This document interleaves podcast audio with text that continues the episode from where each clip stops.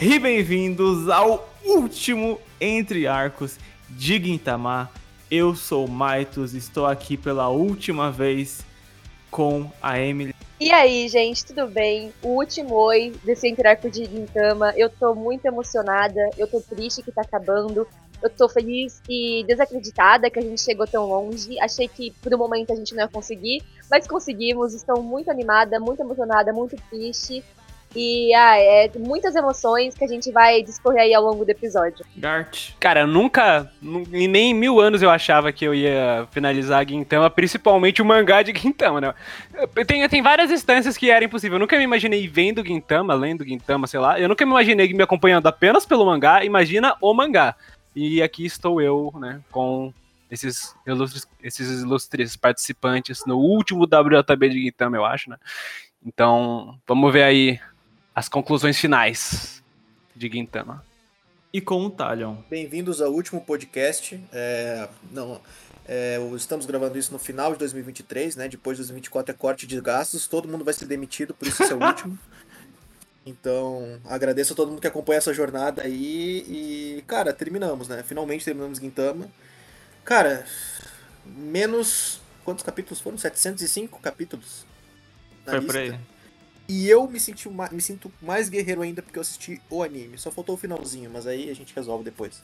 E como vocês podem perceber também pelo meu microfone do Talion, é, tipo, teve um, uma, um salto absurdo e só no último ele conseguiu arrumar isso, cara. Acho incrível. Ah, gente, você já sabe onde eu gastei meu dinheiro do 13 terceiro WJB, né? incrível. Gente, é, o arco final de Gintama, né? Silver Soul Parte 2 ou Silver Soul Aftermath, né? Capítulos 669 até o 704, ou 5, ou 7, enfim, depende porque alguns sites, quer dizer, alguns lugares aí que registram colocam é, eles consideram 1.5 como um capítulo em si, outros não. Enfim. No, eu queria também falar uma coisa que o Talion te terminou o podcast passado com uma pergunta muito importante, que era Porra, e agora? Como assim continua? Como assim tem muitos capítulos? Aí que está, nós não temos a conclusão direta, nós pulamos no tempo. Estamos daqui a dois anos no futuro.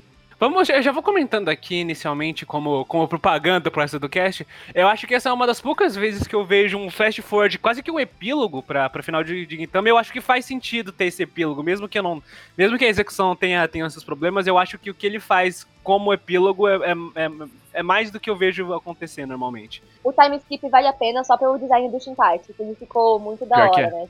Não. Ah, ele ficou, lindo, ele ficou lindo! Ficou, ficou, ficou legal, ficou legal. Pô, ficou com harmonização facial, cara, o queixo quadrado, que porra é essa, cara? Como vocês já falaram, o Shinpachi está com um novo design e teve um callback lá do capítulo 1, quando tá lá o Shinpachi de garçom, e aí aparece uns amantos e o Ginto que destrói ele, só que, tipo, diferente da, do capítulo 1, o Chibate ainda se leva um pau deles, é muito engraçado. Então, algumas coisas mudaram e outras não. Então, eu sei que esse momento aí é pra ser engraçado, mas também tem umas mudanças que eu acho interessantes. Por exemplo, o primeiro capítulo, né, acontece o que acontece, e é, os amantos estão ali oprimindo os humanos, basicamente.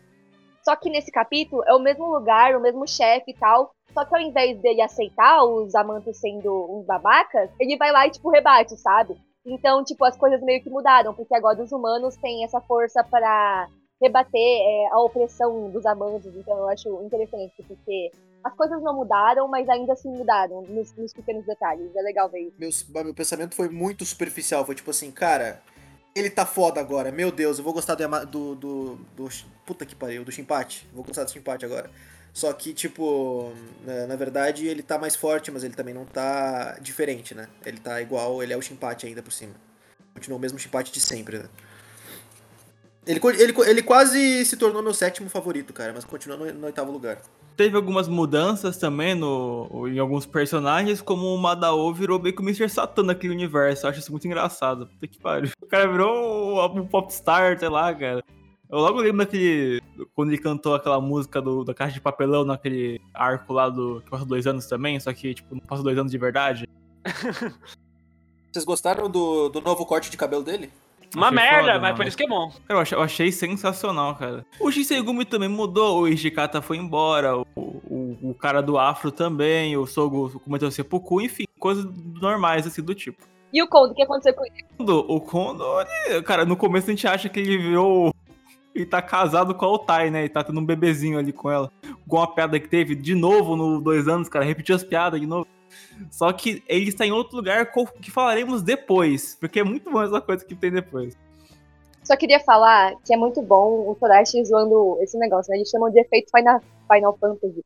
E é, os personagens, eles passam time skip, aí, tipo, tá acabando o mangá, e agora todo mundo tem que ter casal com todo mundo. Aí até o Tozi falou uma coisa assim, nossa, agora a gente vai ter que terminar comments que a gente mal interagiu. Eu achei isso hilário, porque é, é realmente o que acontece, né, em muito mangá, então é muito engraçado que ele usa isso pra fazer piada. Falando da Otose, né? Já mostra o bar dela e aí tá quem? A mini Tama, que ela também compartilha as memórias da Tama, né? Então, Talion e Gart que choraram as lágrimas, o quinto que a Tama estão vivos aí, ó. Quem poderia imaginar, gente? É, até agora é a Tamako, né? Mas nesse ponto que eu encontrei a Tamako, eu pensava que era só a Tama, a consciência da Tama numa criança, assim.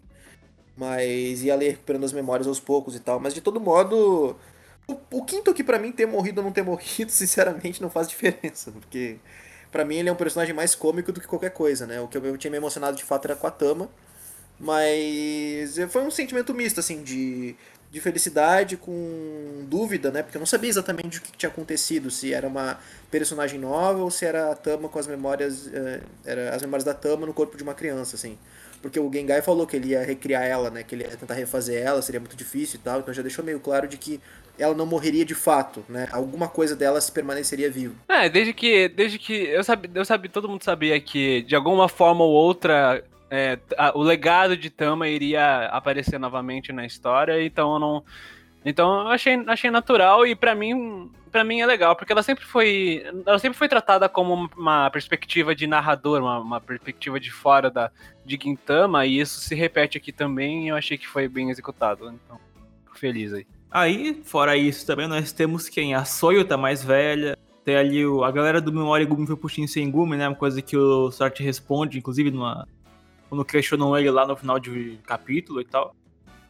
E uma, a coisa mais importante do mundo, né? Claro, que é tipo assim, o, rolou essa promessa, né? Antiga, né? O, o Katsura honrou a promessa do, do Shogun, mas ele não é mais o Katsura. Quer dizer, ele é o Donald Zuramp agora, né? Tipo. Tipo, tanto que até depois tem um negócio falando que ele foi suspenso do Twitter, tá ligado? Tipo. Nossa, mano, essa piada é muito boa, meu Deus do céu. Bom, aí passa um pouco, né? O, o, o simpático tá andando por aí com a Tamako, né? E aí, quando o Shinpachi acaba encontrando com a Mutsu, né? A gente descobre o padeiro do nosso grande Sakamoto que ele está jogando o jogo do Tigrinho, né? Tá na, postando na Blaze e tal. Algo bem, bem Kaid mesmo, né? Coisa bem essa parte muito engraçada, puta que pariu. E, e, já aí, tipo assim, esse é o primeiro cara que a gente descobre o paradeiro, basicamente. Porque nesse momento, eu não vou falar agora do, do Ginto aqui, né? Vou falar daqui a pouquinho, que eu já vou direto falar dele e tal. Mas esse, tipo. é muito engraçado. Tipo assim, porra, o. o o Ginto e o Takasugi tem algo mais ambíguo, assim, entre os dois ali misterioso. Um virou primeiro-ministro e o outro virou trader de Bitcoin. Mano, é basicamente o um reencontro do terceirão. Tipo, como que tá a vida de cada um? aí cada um, tá cada um de um jeito.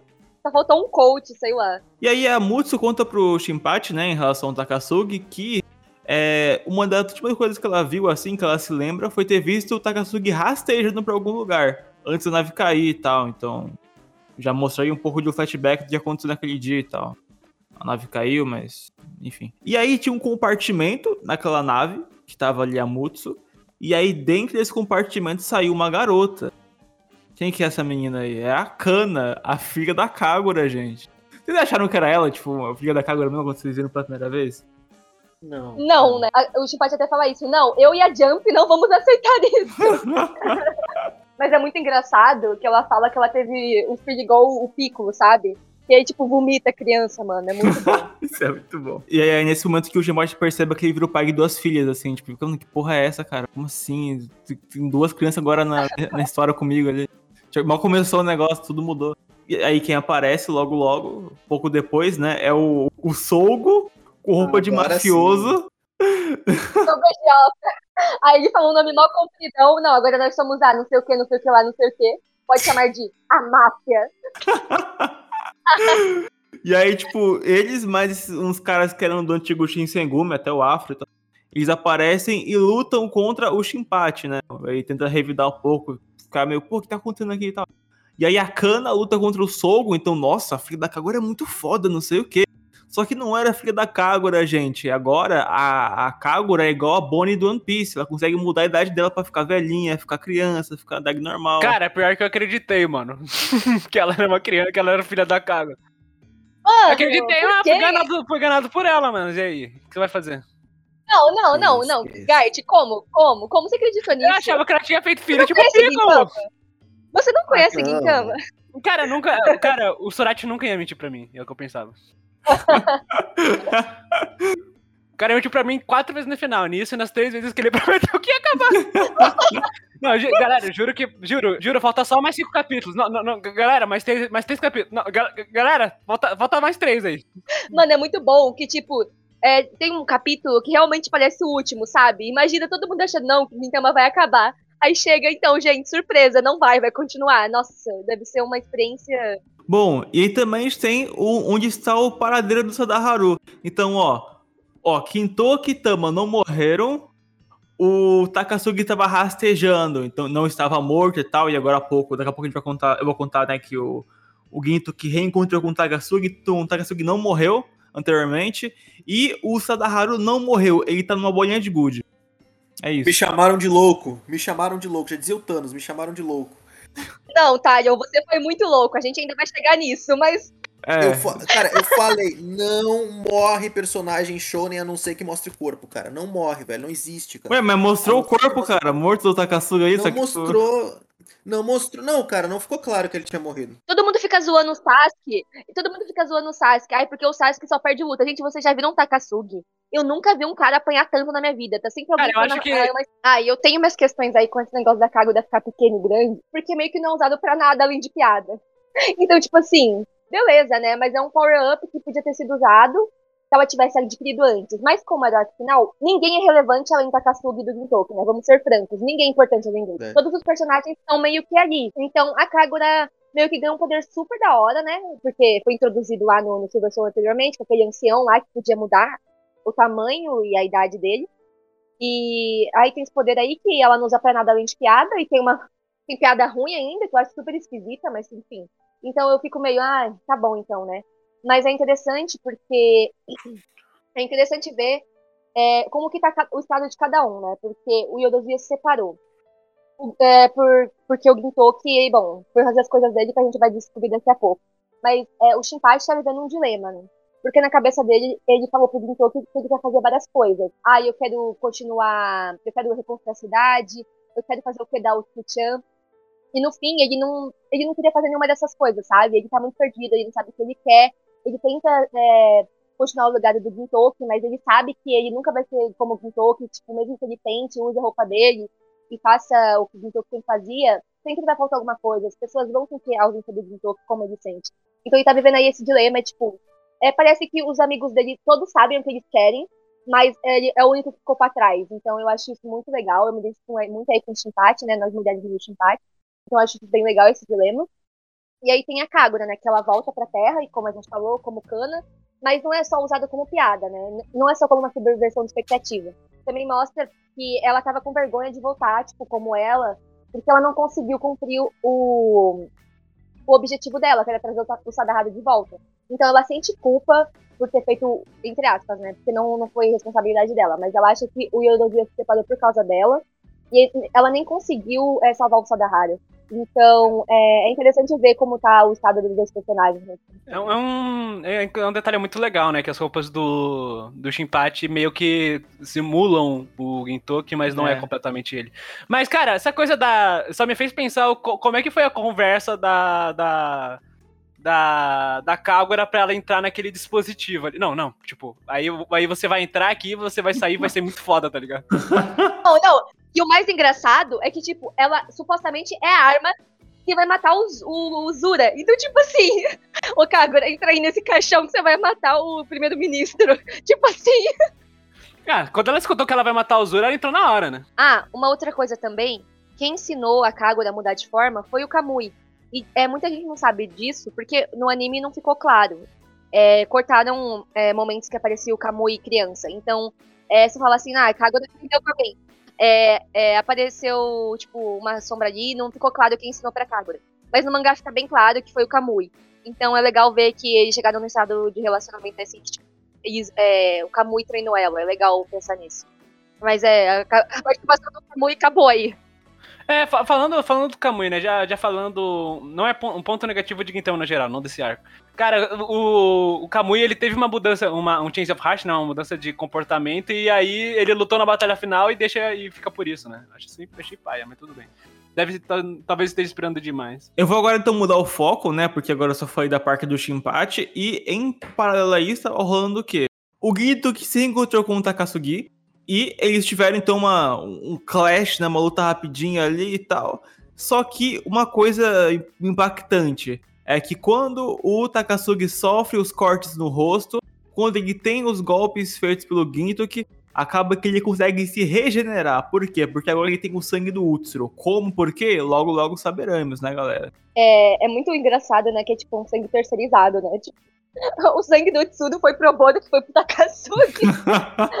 é, igual, é igual as trocas de olho em, em, Naruto. Tipo, é muito. Como se não fosse nada, sabe? Não é, não é uma transfusão. É tipo só passar o sangue pronto. Eu acho muito engraçado. É, meio, meio estranho isso aí, mas. Mas eu acho que pelo como, como, um, como não um valor físico, né? Mas como um valor temático é, é, é todo o coração de Gintama, essa, essa coisa de. desse arco final de Gintama, essa coisa de passar sangue, de passar sangue e todo, todo mundo quer, quer o legado, o sangue do Utsuro e o.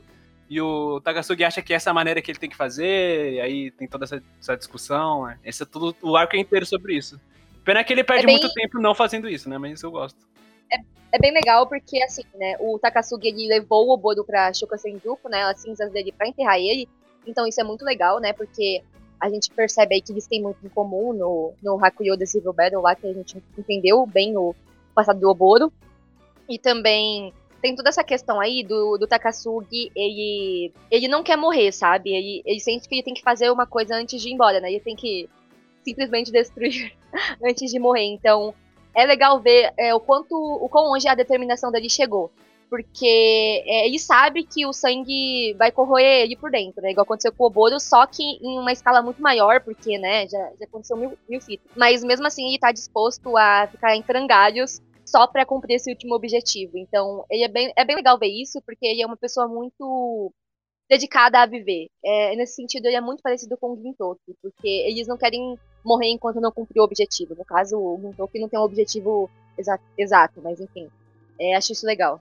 Eu acho aceitável essa parte do Takasugi, porque um, é uma situação que a gente já viu que Gintama trabalha dessa forma, né? Não, não, foi, não foi dito que era necessário algo gigantesco para que um personagem específico tivesse um, digamos assim, uma força vital maior, né, por conta do sangue do, do Tsuru.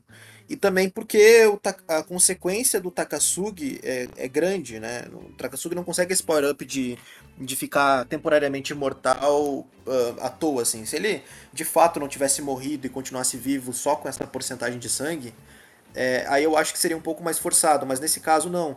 É uma consequência, é, é uma consequência que vai é, cedo ou tarde de acontecer e que o Takasugi só tá adiando para poder cumprir com aquele objetivo dele.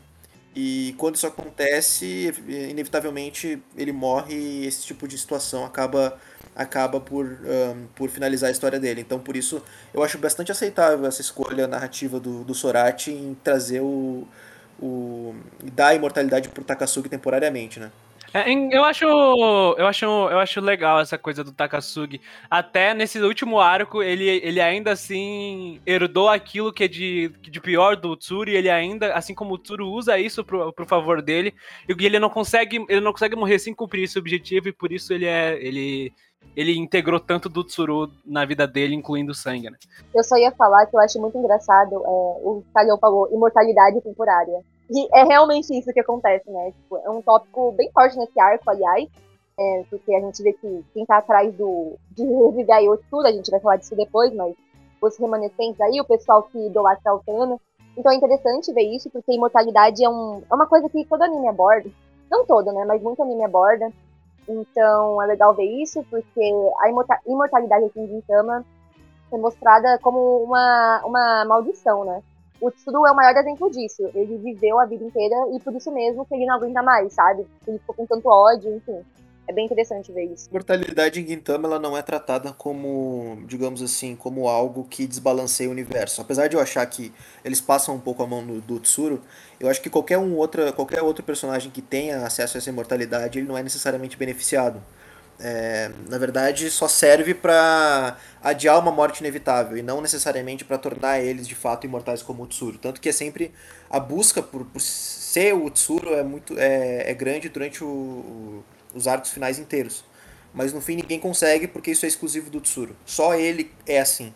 Então, é, é como eu, eu, gosto que o Sorachi ele especifica que se não fosse o Tsuru, uh, nada disso seria possível. E é só ele, exclusivamente ele. E isso faz com que a gente aceite melhor as habilidades do, do Tsuru, que antes, né, uh, lá atrás, lá em, em Farewell Shinsegumi, a gente já achava um pouco estranho, porque né, o universo de Gintama nunca demonstrou esse, esse nível de poder até, até o momento. Então trazer isso para a história, essa abordagem de, de, imortalidade, podia ser um problema muito grande se ele começasse a colocar um exército de pessoas imortais, né? O que não é o caso, necessariamente. Me lembra até um pouco a questão do Naruto com a do Tensei, mas eu não vou entrar em detalhes aqui. É, porém, eu acho que o Sorachi ele, ele, soube balancear isso de uma forma que ficasse OP só no Tsuru, sabe? É bem, é bem interessante isso que você falou, porque transforma o em um personagem ainda mais trágico, né? Além de tudo que ele sofre, ele ainda é totalmente sozinho, sabe? Porque ninguém nunca vai ter a mesma, mesma experiência que ele. Então, é, quem chegou mais perto disso foi, sei lá, o Oboro, né? Porque ele compartilhou o sangue dele mas nem o Bodo, o Obodo continuou por muito tempo. Então é bem triste pensar nisso. Exato. É, é, é, poético como os imortais, eles não podem. Eles têm que. O ponto de você ser imortal é o fato de você é, poder lutar bastante ao ponto de não se preocupar com, com a morte. Mas na verdade é o contrário em Gintama, né? Quanto mais você luta, mais sangue perde mais próximo de, de morrer você fica. Então é, é, na verdade, ela é inútil para os guerreiros que, que adquiriram essa imortalidade para Gintama, na verdade. Não inútil, mas ela não é algo positivo, né? Melhor dizendo. Tá, seguindo aqui então. É, o Takasugi, ele foge enquanto o Ginto que acaba sendo pego, né? E aí, quem que vai jogar ele é justamente o Hichikata.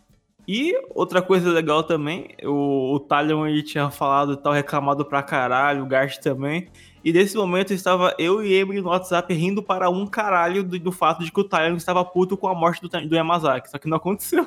Sim, mano, a gente a gente rachando muito de rir, mano, tipo, no WhatsApp. Nossa, o Talion, meu Deus. e você não, porque a morte do Yamazaki foi a pior morte de Gintama. Ainda bem, ainda bem, ainda bem que eu não sabia spoiler de Gintama, cara. Foi perfeito para mim poder ter a sensação, cara, eu ia ficar muito triste se eu soubesse que o Yamazaki ficava vivo, cara. Estragar toda a minha experiência com o que aconteceu. Porque realmente, naquele ponto onde o Sorati tava, parecia que ele de fato tava disposto a matar todo mundo, né?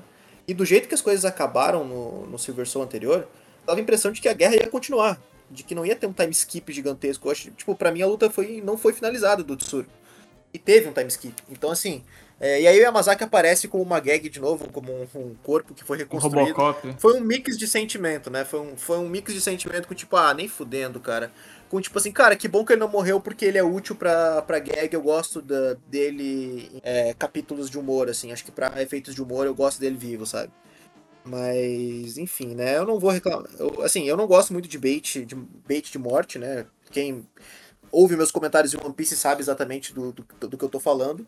Mas, cara, pelo menos eu, eu gosto da função narrativa do Yamazaki de ser só uma piada, então eu aceitei melhor, assim, a sobrevivência dele. Eu amei o retorno dele, porque assim, ai, todo mundo fala, nossa, Emily, você não gosta de Yamazaki? Ai, Emily, não sei o que, Yamazaki.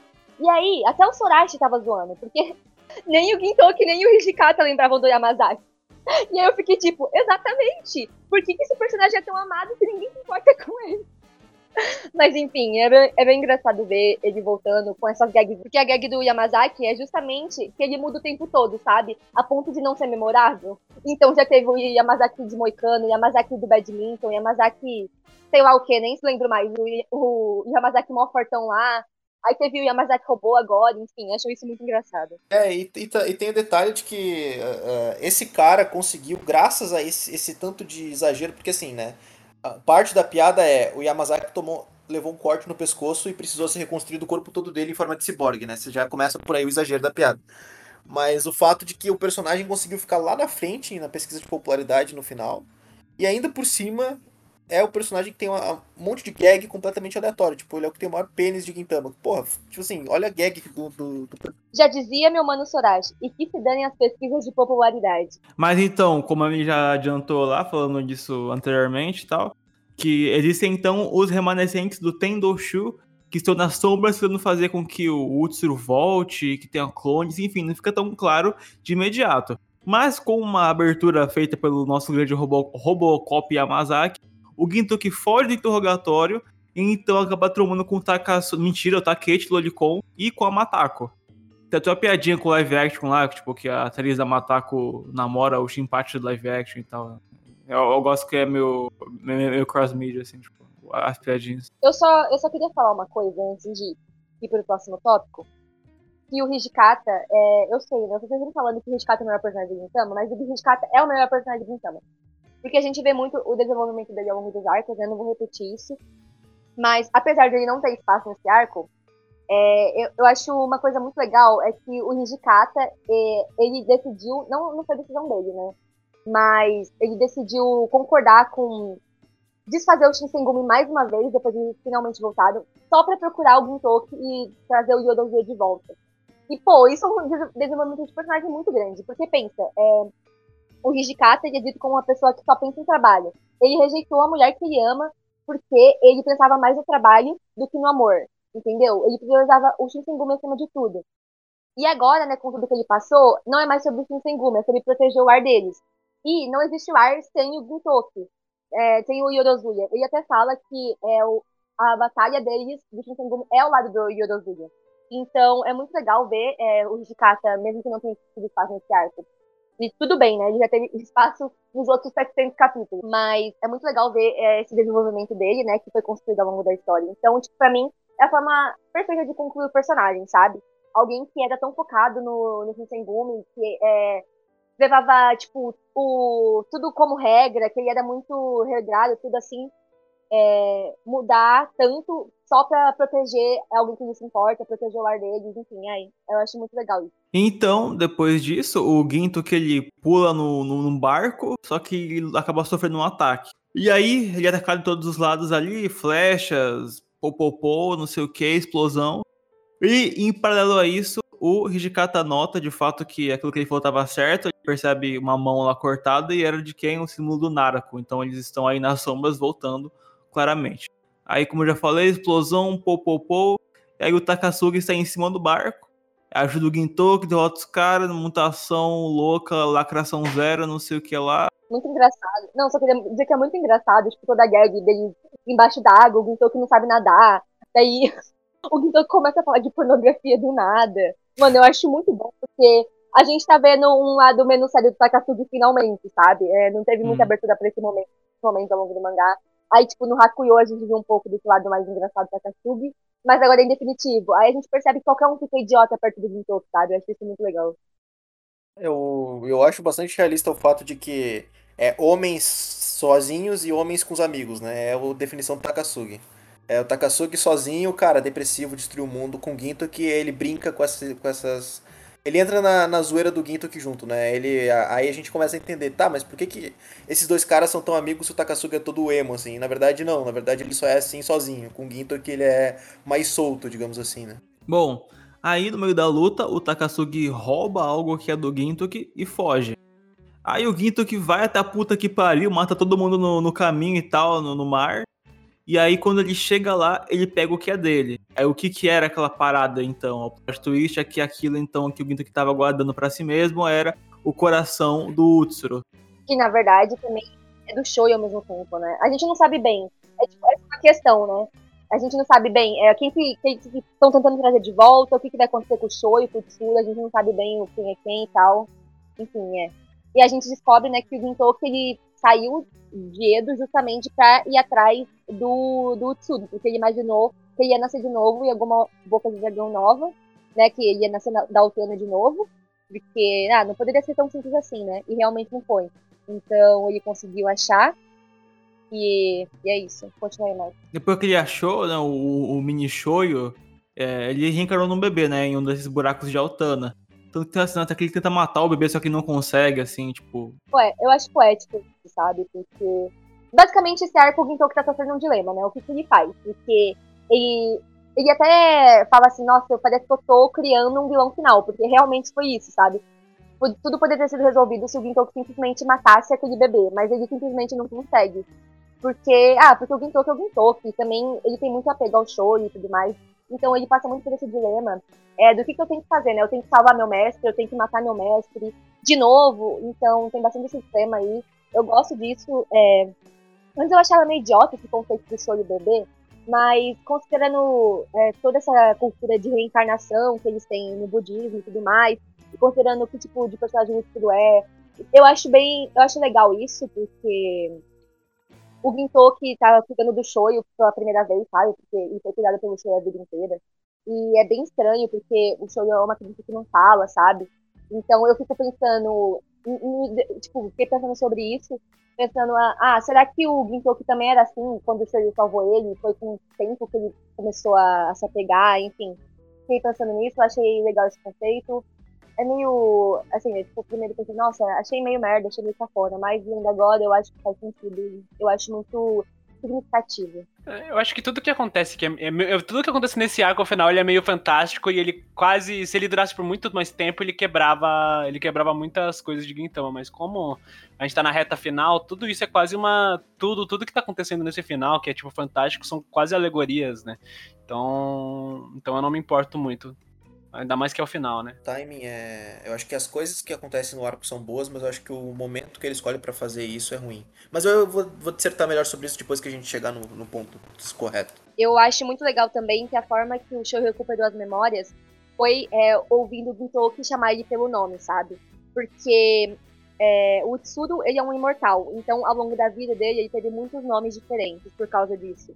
Mas ele se lembrar única e exclusivamente do nome de mestre, pô, Aí acho isso muito bonito, acho muito significativo. Como o Gart falou, é quase tudo como uma alegoria, sabe? É, muitas coisas ali que aconteceram foi meio que, tipo, uma carta de amor ali, principalmente relacionado a algum Tolkien relacionado com o mestre dele. Pode ser que, assim, tipo, de uma forma mais racional, seja forçado e não faça sentido, mas simbolicamente falando, é, tem muito valor. E eu acho que então é bem sobre isso mesmo. Muita coisa da lore não faz sentido, o world build, assim, é muito explorado e tal. Mas é, o significado que o Sodashi dá para o que ele tá fazendo é o que mais importa para mim. E porque Gintama é sobre isso, sabe? É muito sobre o simbolismo, a relação entre os personagens, enfim, a caracterização entre eles. E, então eu gosto bastante disso. Bom, aí, tanto que no meio dessa jornada, né, quando o Show e o Barra Ultra tá criança ainda, ele começa a falar mais, e aí ele Tipo, até um paralelo e tal, tipo, de quando o Ginto que tava andando criança atrás do Shoyo. E agora o Shoyo tá criança andando atrás do Ginto que é adulto, assim. É bem legal essa página. Bom, aí depois disso, né, o, meio que o, rola uma emboscada com o Shoyo, né? É, e tentam matar ele. Eu gosto dessa identidade já da, do Narako, que tipo assim, a gente sabe, vê a lança e já sabe quem que é, essa Que atravessa e tal. Eles roubam o corpo do Shoyo, só que aí o Shoyo, peraí, peraí, peraí ah, arranca o coração, joga pro Ginto, que o Ginto que cai. E aí é isso, eles estão fazendo clones e fazendo experimentos usando o, o Shoyo como resetápulo, né? O Hitsugi tá ali escondidinho. Essa é a parte paia da Lorde Gintama e tal, mas como nesse final eu tô interpretando tudo como uma, uma alegoria temática pro final, porque é o final, é um epílogo que tá acontecendo aqui, então eu, então eu dou uma passada de pano, mas eu, eu acho. Toda vez que uma história começa a apresentar essa coisa de ah, experimentos num personagem que é super forte para replicar, eu acho.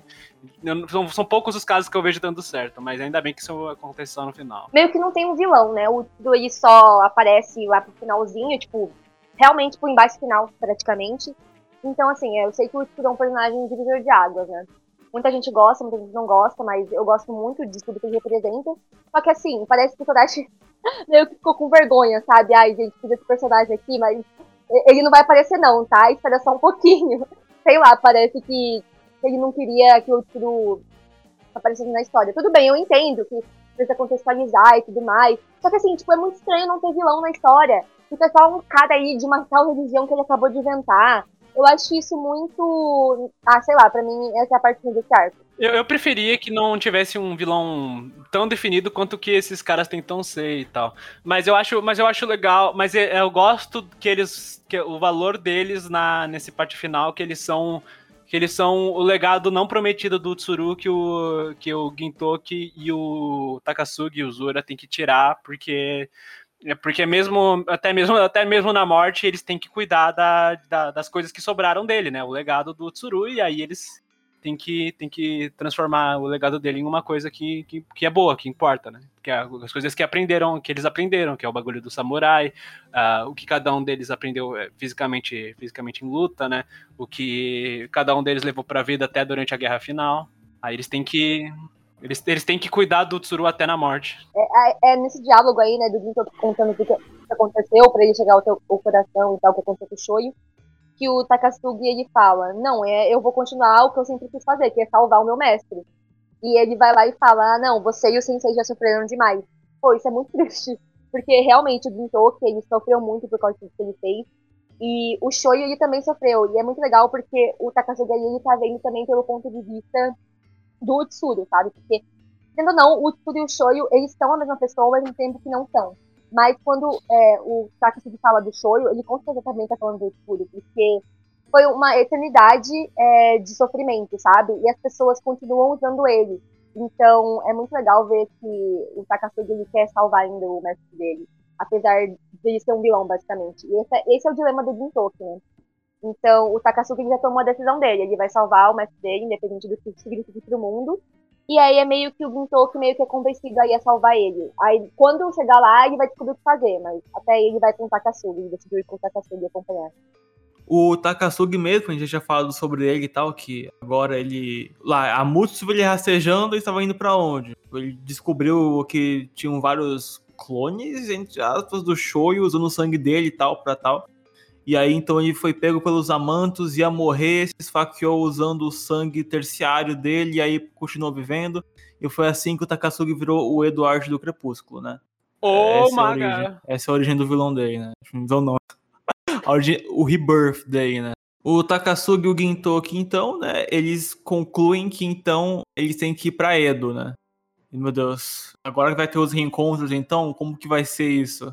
Eu achei a forma que ele inte inte integrou os personagens nesse arco melhor que no anterior, porque no anterior era muito você. Ah, tamo, tamo aqui pra. Tamo aqui pra, pra ajudar, Gintoki. Vamos lá. Esses caras estão ferrados. Aqui ele vai. Ele, dá, ele rondeia todo o Edo e cada vez ele encontra mais os personagens, né? De forma, entre aspas, natural, e mais eles vão se integrando à história, mas eles não mas, mas não, não, não só como fanservice, é muito natural, parece que ele tá dando um rolê na, na cidade mesmo e ele tá só encontrando as uhum. pessoas que. Isso eu acho legal. É muito, muito natural. Ele vira é. um manequim, aí é sequestrado, e aí se transforma no Takasugi, aí vai pro Yoshiwari e começa a ser torturado. Uma coisa bem, bem Rintama. É, mas eu achei, é, exatamente, eu achei muito. Achei uma, uma forma de, de, de, reintroduzir os personagens nesse time skip muito, muito Gintama, sabe? É, é, muito Gintama, ele só. A gente dando uma volta em Edo. E é assim que a gente vai ver como é que os personagens estão, mesmo que a maneira que ele dá uma volta é saindo correndo aí nesse after, né? Nesse aftermath. Bom, quando eles vão para Edo, o Hijikata e a Masaki estão vendo eles de longe e tal, e estão numa missão para capturar eles. Tem um momento de comédia muito engraçados. E aí nisso, o Ishikata e o Yamazaki imitam manequins. E aí quando o Ginto que vê isso e percebe que tem gente indo, que ele conhece vindo por perto dele, tipo Altai, ele vai lá e finge seu manequim, né? Aí quando, tipo assim, aí a Altai começa lá, pega a cabeça do, do, do manequim do. No caso, o Yamazaki bota na piroca dele.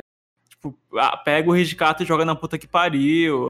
Aí, tipo, lá um pouquinho perto disso também tem outros manequins. Daí o Takasugi também tá imitando um. Tipo, é muito engraçado. Muito foda, não, muito foda. Mano, é a sequência mais engraçada. E, tipo, eles não param, sabe? Continua assim.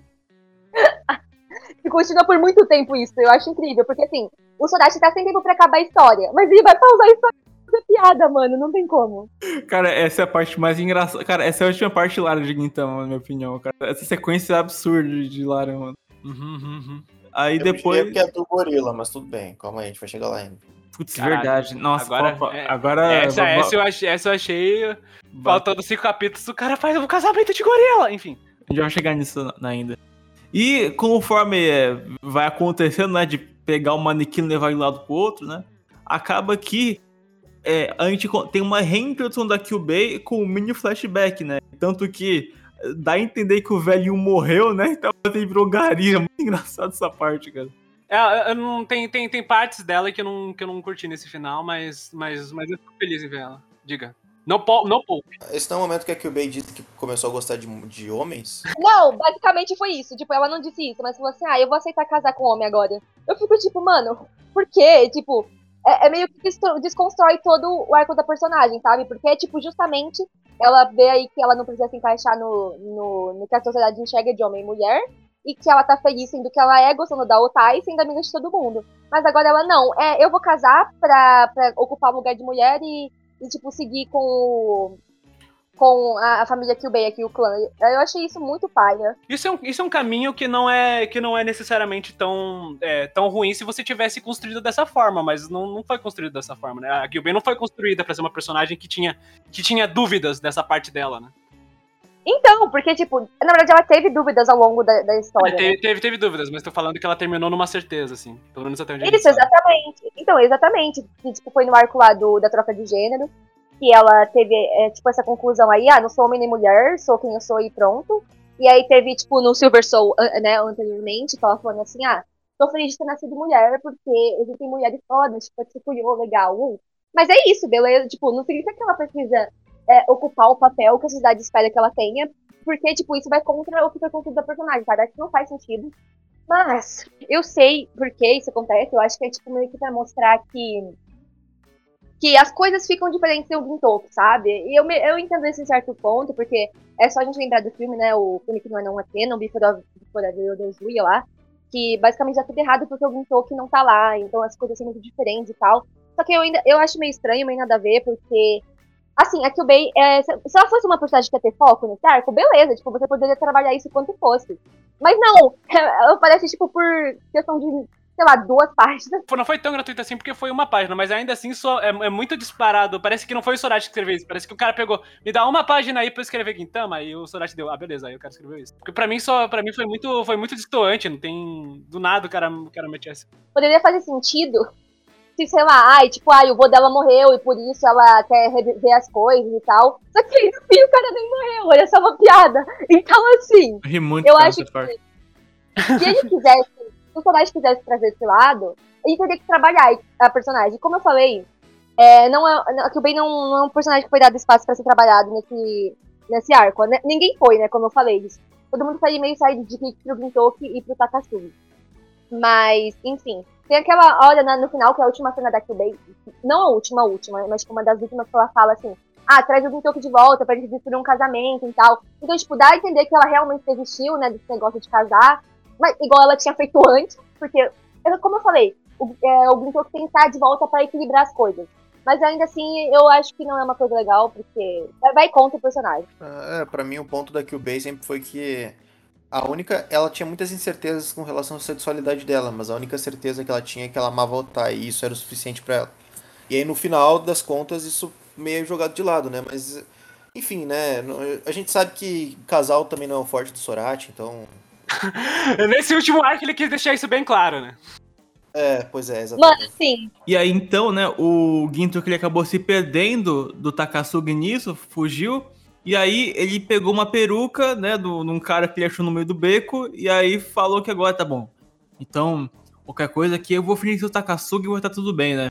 E aí, tipo, ele dá um passo e o Takasugi, tipo, já cai um monte de, de kunai, assim, no chão. E fala, caralho, mano, um dia o seu Takasugi já quer me matar, tá ligado? Mano, é muito engraçado ele zoando, falando assim, ah, o Takasugi é aquele emo. Ai, eu vou simplesmente destruir. Mano, é muito engraçado o Celeste É zoando o próprio personagem, sabe? É muito legal.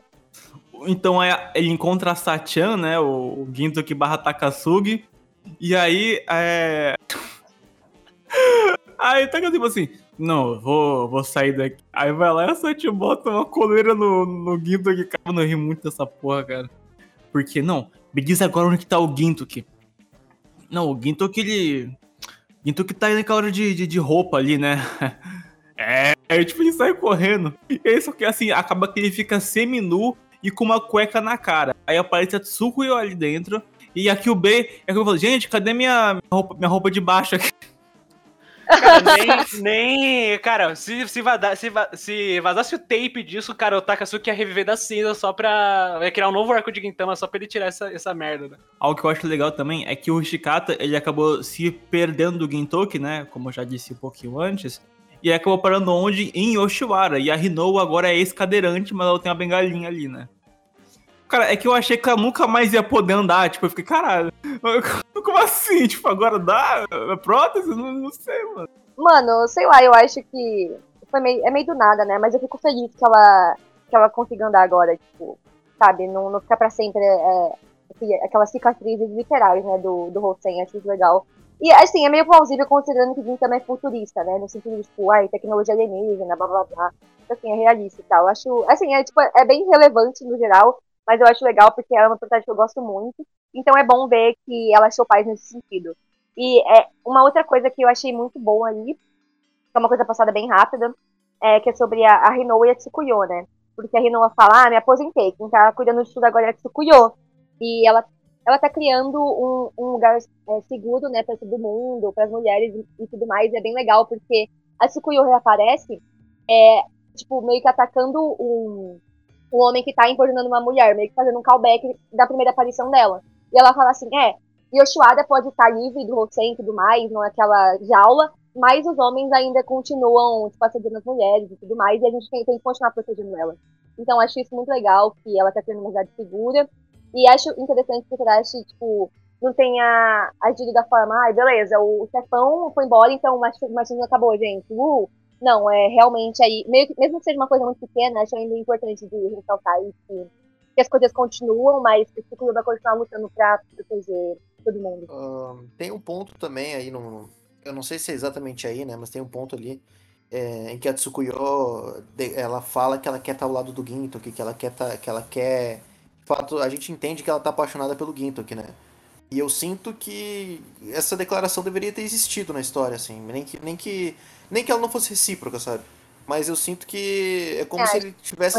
É, é, o- é, o Sorati tivesse dito assim: Olha só, cara, eu quero fazer isso. Eu ainda não esqueci disso aqui, mas eu não vou dar nada pra vocês, sabe? Tipo, é, foi só uma, uma forma de mostrar que ele lembrava que isso existia, mas ele não fez nada além de lembrar a gente. Ele, eu acho que ele deveria ter, pelo menos, deixado isso claro, porque a Tsukuyo, uma pessoa que nunca se, se, ah, ah, pensou em se apaixonar por nenhum homem, porque ah, depois de tudo que ela viveu lá em Oshiwara, justamente por causa dos homens, ela, quando ela finalmente encontra um cara que ela, que ela fica afim porque ele é diferente dos outros caras e porque ela sente que, que é algo que ela quer, assim, por ser. eh, que isso traria a liberdade que ela tanto queria como romance, que ela encontrava em outras mulheres, mas não nela mesma, ela não acaba realizando isso, sabe? E no fim dá a impressão de que alguns personagens não realizaram seus objetivos finais, e só os principais, sabe? Eu fico um pouco triste com isso.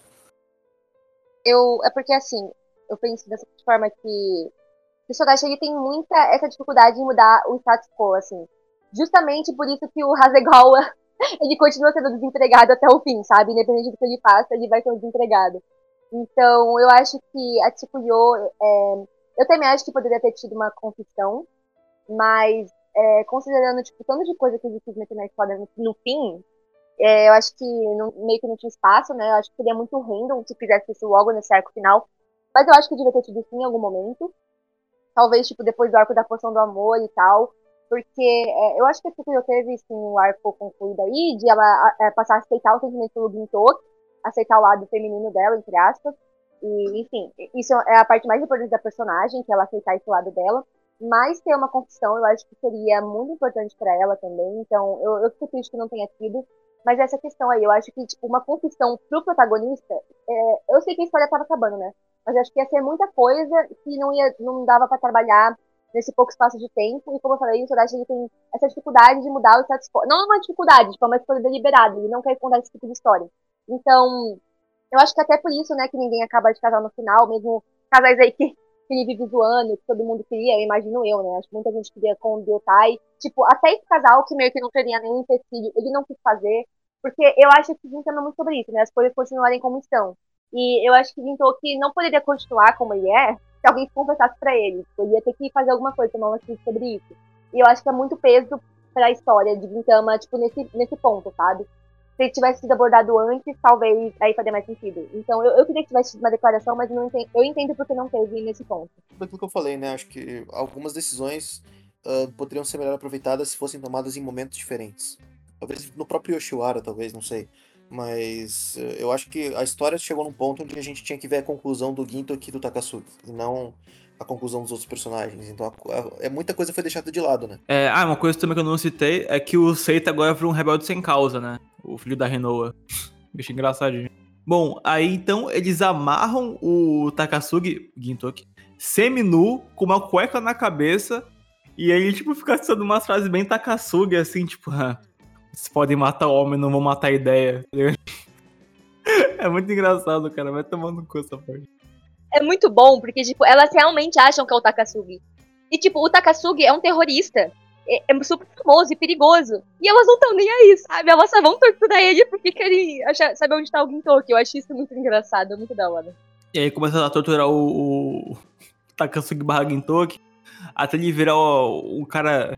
Caramba. Um cara triste, ele vira Buda, vira o velho do KFC, não dá, cara. Quando ele saiu naquela esteira, se transformado em Buda, o que eu descarrilhei rindo foi brincadeira, cara. Tá louco. Nossa. Aí, de alguma forma, que, que é, acaba tendo essa brecha, o Ginto que foge, e aí tem a cena que ele cruza com o Chimpate na ponte, né? Que daí, tipo, ele ia falar algo para ele, só que ele não consegue. E aí, meu Deus. E enquanto isso, rapidamente, vou dar um foco de volta ali pras garotas. E o Hijikata foi tortar no lugar do Gintoki. Só que aí elas descobrem que, na verdade, o, aquele, aquele Takasugi era o Gintoki. E, tipo assim, eles não pensam. Elas pensam mais em, tipo assim, contar pro Shinpachi do que ir atrás do Gintoki propriamente. Eu acho, eu acho isso muito foda. Mano, é, eu acho isso muito legal também. E um tópico muito forte, né, que a gente não comentou, é que o Gintoki ele tá propositalmente fugindo das pessoas que ele conhece. Porque ele tá com. Ele tá com vergonha do que ele vai fazer, né? Que é salvar o vilão final, basicamente ele tá, tipo, com vergonha e ele sabe que se alguma pessoa que ele ama tentar impedir ele, ele não vai ter forças para continuar. Porque ele se importa muito com a opinião dessas outras pessoas. Então eu acho isso muito triste, mas ao mesmo tempo muito bonito. Porque, né, a gente descobre depois, né? Não vou, não vou me estender, porque eu quero falar muito sobre essa outra coisa, mas, enfim, eu acho que é um, é um aspecto muito legal do personagem, porque, assim, Gintama teve muitos arcos excelentes, todo mundo sabe disso. Mas eles raramente são sobre o Gintoki. O Gintoki tá ali como coadjuvante pra, tipo, falar assim, ah, eu também sou como você, eu vou te motivar. Ah, eu vou lutar com esse vilão aqui. É basicamente é, é uma escada para os outros personagens se desenvolverem, porque elas se espelham no Gintoki, porque ele é uma pessoa muito inspiradora. Mas eu acho que Silver Soul é o arco do Gintoki. É, é, fala muito sobre o Gintoki, é muito introspectivo sobre o Gintoki.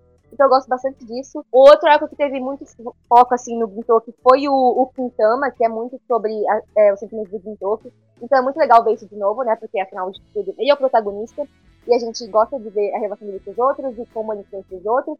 Mas também é, é bom ver é, um pouco do ponto de vista dele, um lado mais egoísta dele, que ao mesmo tempo é muito altruísta. Enfim, eu gosto bastante do, do foco do Gintoki nesse arco. Esse, a, a, vozes dizem que essa parte que o Gintoki se encontra com o Shinpachi é a última cena do anime, né? Mais ou menos. É que, tipo, depois, sabe aquela parte que o é logo depois, né? Que tipo assim, aparecem uns caras, aí o Shinpachi e o Gintoki lutam juntos. Aí, tipo, tem uma, um quadro que é, tipo, do rosto do Shinpachi, assim, olhando pro Gintoki. Acaba aí. É, eles meio que pausam a cena, e aí eles começam a discutir como assim o anime vai acabar. Aí tem o Sorashi lá em cima, tipo, é. eles questionando o Sorashi, pô, como assim vai acabar agora o anime? Que que é isso? É, é muito é, engraçado. Eu digo que é, essa é a última parte que o anime adapta. Se a gente fala, sem falar de OVA, filmes, caralho. Porque o anime, tipo, o episódio de Gintama acaba aí. Tipo, acaba nessa cena, aí, tipo, dá um corte. Opa, galera, acabou aqui, fim do anime. Aí começa um bagulho hilário pra caralho. Quem. Cara, assistam o último episódio, o episódio é hilário. Puta que pariu. Mano, é muito bom. Porque é, eles falam assim: não, é, o Sodashi escreveu uma carta de desculpas. Kagura, pode sair do personagem e ler a carta aí. E aí. A atriz sai do personagem e começa a ler normal, sabe? Sem sotaque da Kagura. Aí o Sodashi falando umas coisas muito nada a ver. É incrível. E, cara, e tipo assim, sempre que ele vai dar alguma carta ou, tipo, discorrer sobre algum assunto, ele nunca fala do principal, cara. Ele sempre, tipo, dá, dá milhões de voltas, fala da vida de pessoal de outras pessoas, reclama de alguma coisa da produção, expõe alguém, mas no fim fala, é, galera, mas perdão aí, eu acho. É, tamo junto. É sempre isso, tá ligado? Eu acho muito bom. eu acho que é um final bem digno, assim, pra, pra Gintama. Gintama tem vários finais, né? Eu gosto de fazer essa piada, porque tem o final do anime, tem o final Before Ever Yorozuya, que ia ser o final do anime, aí tem o The Final, tipo assim, Gintama tem muitos finais. E aí depois que eles lutam contra esses randos na ponte aí, né, que é o Narako, eles acabam descobrindo que não era o Narako, e sim era só os amigos do chat, que era aquele mangaka da prisão, sabe? Eu, eu achei muito legal isso, cara. Eu adoro esse cara. E que esses prisioneiros foram libertos por um certo alguém, né? Que é quem? Ikeda Yaemon, do Shinigami, que não fez porra nenhuma na guerra, que a gente até zoou e tal. muito bom essa É muito porra. bom. E que ela- eles começam a discutir. Ué, mas eu achei que vocês iam aparecer pra guerra. Aí ela, não, na verdade ele estava atrás desse cara. Porque ele estava atrás de mamilos das outras pessoas. Muito idiota. e o Gintoki com uma cueca na cara fingindo que não é ele, sabe? Meu Deus do céu. Cara, e, e, tipo assim, ele depois até fala, né, quando ele. Aí ele, o Shinpachi fica inconsciente, daí o Ginto que leva ele pra casa do Yorozuya lá, né, reencontra, bem emocionante essa parte até. Aí deixa o Shinpachi ali no, no sofá, aí ele vai lavar a cara, pô, cheiro de pica do caralho, não sei o que, que porra é essa? É muito engraçado, cara. E aí dá de cara com uma velhoca saindo do, do banho, que é a Kagura, né, eu ri muito dessa cena. Foi esquisito, mas eu achei engraçado. Mano, eu acho muito, de muito mau gosto. Ai, sei lá, é estranho porque é a Kagura, sabe? Se fosse outra pessoa, não ia ligar, mas é estranho porque é a Kagura. E aí, tipo, assim que eles percebem que é o Ginto, que, né, pode socar ele e chutar ele, ele acaba fugindo bastante. Só que quando eles estão perto de ficar no Ginto, que aí a torre explode. Puf, Aí não dá pra ver ele porque deu aquele brilhão, sabe? Quando explode alguma coisa. Com luz. A gente sabe, porque o Sorachi faz o tempo todo. Exata, perfeito. É, e aí depois, é, enquanto tá rolando isso, né, claro, rola outro reencontro que é dos Joey, né, o Katsura e o Takasugi, né, e aí um ameaça o outro com a espada ali, rola uma trocação de porrada, e aí o que dá a entender, né, que depois o- Takasugi deixou o Katsura gravemente ferido, e, mano, o Takasugi tá, virou, voltou a ser o vilão final, tá ligado? Dá um negócio meio assim, do, do- do nada. E aí, isso é algo que o anime corta, inclusive, tá? A adaptação corta, nem o Defy não adapta isso, tipo, ele fica, tipo, do nada já tá os seis juntos, foda-se, tá ligado? Mano, é muito esquisito. Tipo, no anime não dá pra entender nada que o Suda tá fazendo ali, sabe? Sendo que, tipo, no, no mangá tem uma profundidade nisso, sabe? É, todo mundo tá ali pra salvar o Shoyu da forma que acha que deve salvar. Por exemplo, o Takasugi acha que salvar é literalmente salvar. E pro Katsura, ele fala que matar o Sensei, nesse caso, é salvar ele. E cada um tem a sua visão ali de fazer é o que querem fazer pelo, pelo Sensei, sabe? Então, eu achei que, assim, o mangá é muito, muito melhor nesse sentido, porque acho que o anime fica meio muito. Meio não, né? Totalmente confuso. Aí então o que se reencontra com o Takasugi e fala, que porra é essa? O que você tá fazendo, caralho? O Katsura, caralho, não sei o quê. E aí rola uma trocação de porrada. E aí o Takasugi rouba o coração do Utsuro, do Gintoki, né? Só que aí quem pega o coração de volta não é o Gintoki, não é o próprio Shinsuke. Quem pega é o Katsura com a roupa de Joey. Então, nossa, esse era o plano, mano. Agora os três estão juntos e bora pra torre, que é agora que a gente vai acabar com tudo. E aí começa o clímax do arco, né? Que é eles indo até Finalmente, o. É, a torre de começa. Sendo importante pra alguma coisa. Tipo, Pois é, finalmente né? a, a gente vê a torre, que a gente vê todo episódio e fala, não, isso aí vai ser importante em algum momento. Finalmente foi. Vai ser o palco da, da batalha final, né? Que é, inclusive, eu, eu gosto de. Acho que é mim também. Gosto muito de ver react de opening de Gintama. E, tipo assim, eles sempre falam, mano, essa torre aí deve ser foda, hein? Mano, acho Sim. que aí. é, Eles sempre acham que vai sair com a torre, só que nunca tem. Aí vai ter só agora. E isso é foda. É um símbolo muito forte, né, de Gintama, porque representa ali é, o terminal do, dos Amantos, né? Então, tipo, dá, dá pra entender que é porque, por- porque é um visual tão forte, né? Porque tá sempre ali, mas continua sendo inútil até o final. Bom, e aí também não só os três estão indo até a torre, como também está o Shinsengumi indo até lá e tal. Eles estão de volta à ação, né? Eu achei engraçado esse quadro, porque, tipo assim, não, Shinsengumi de volta à ação. Aí tá o Hijikata, tá o Sogo, aí tu capítulo seguinte, tá lá o Kondo. Burro. O Kondo está num casamento arranjado com Gula no espaço. Cara, do. Ai, cara, cara, essa parte é, é hilária pra caralho, cara. Puta que pariu. Tem até uma. Mandaram no grupo lá e tal. eu- na hora que eu fui eu ri muito, que era do Robert Gurler Jr. Que é tipo, tá grávida. Cara, essa parte é muito. E essa parte é o que, cara, o, o The Semifinal, que são os OVAs que vem antes do filme, uma bagunça e tal. Eles não adaptam essa parada aí que eu falei agora do Katsura e do Takasugi, mas eles adaptam esse arco inteiro, esse mini arco inteiro do, do gorila, que eu acho Sim. engraçado. Mano, muito. É, é- é meio esquisito, porque, tipo, não tem relevância pra, pro andamento da história. Mas eles decidiram adaptar mesmo assim. E eu, eu meio que respeito eles por isso. Que então é comédia, né? Então tem que ter comédia, né? Sim. E aí, cara, eu acho hilário que chega um gorilão pra interromper o casamento. E aí o Kondo começa a falar, tipo assim, quer dizer, fala não, ele começa a falar. E aí começa a ter tradução, não sei o que, não sei o que, tradução para ele tá falando um monte de coisa nada a ver, cara. Cara, é uma, é uma putaria essa cena, cara. Misericórdia, velho.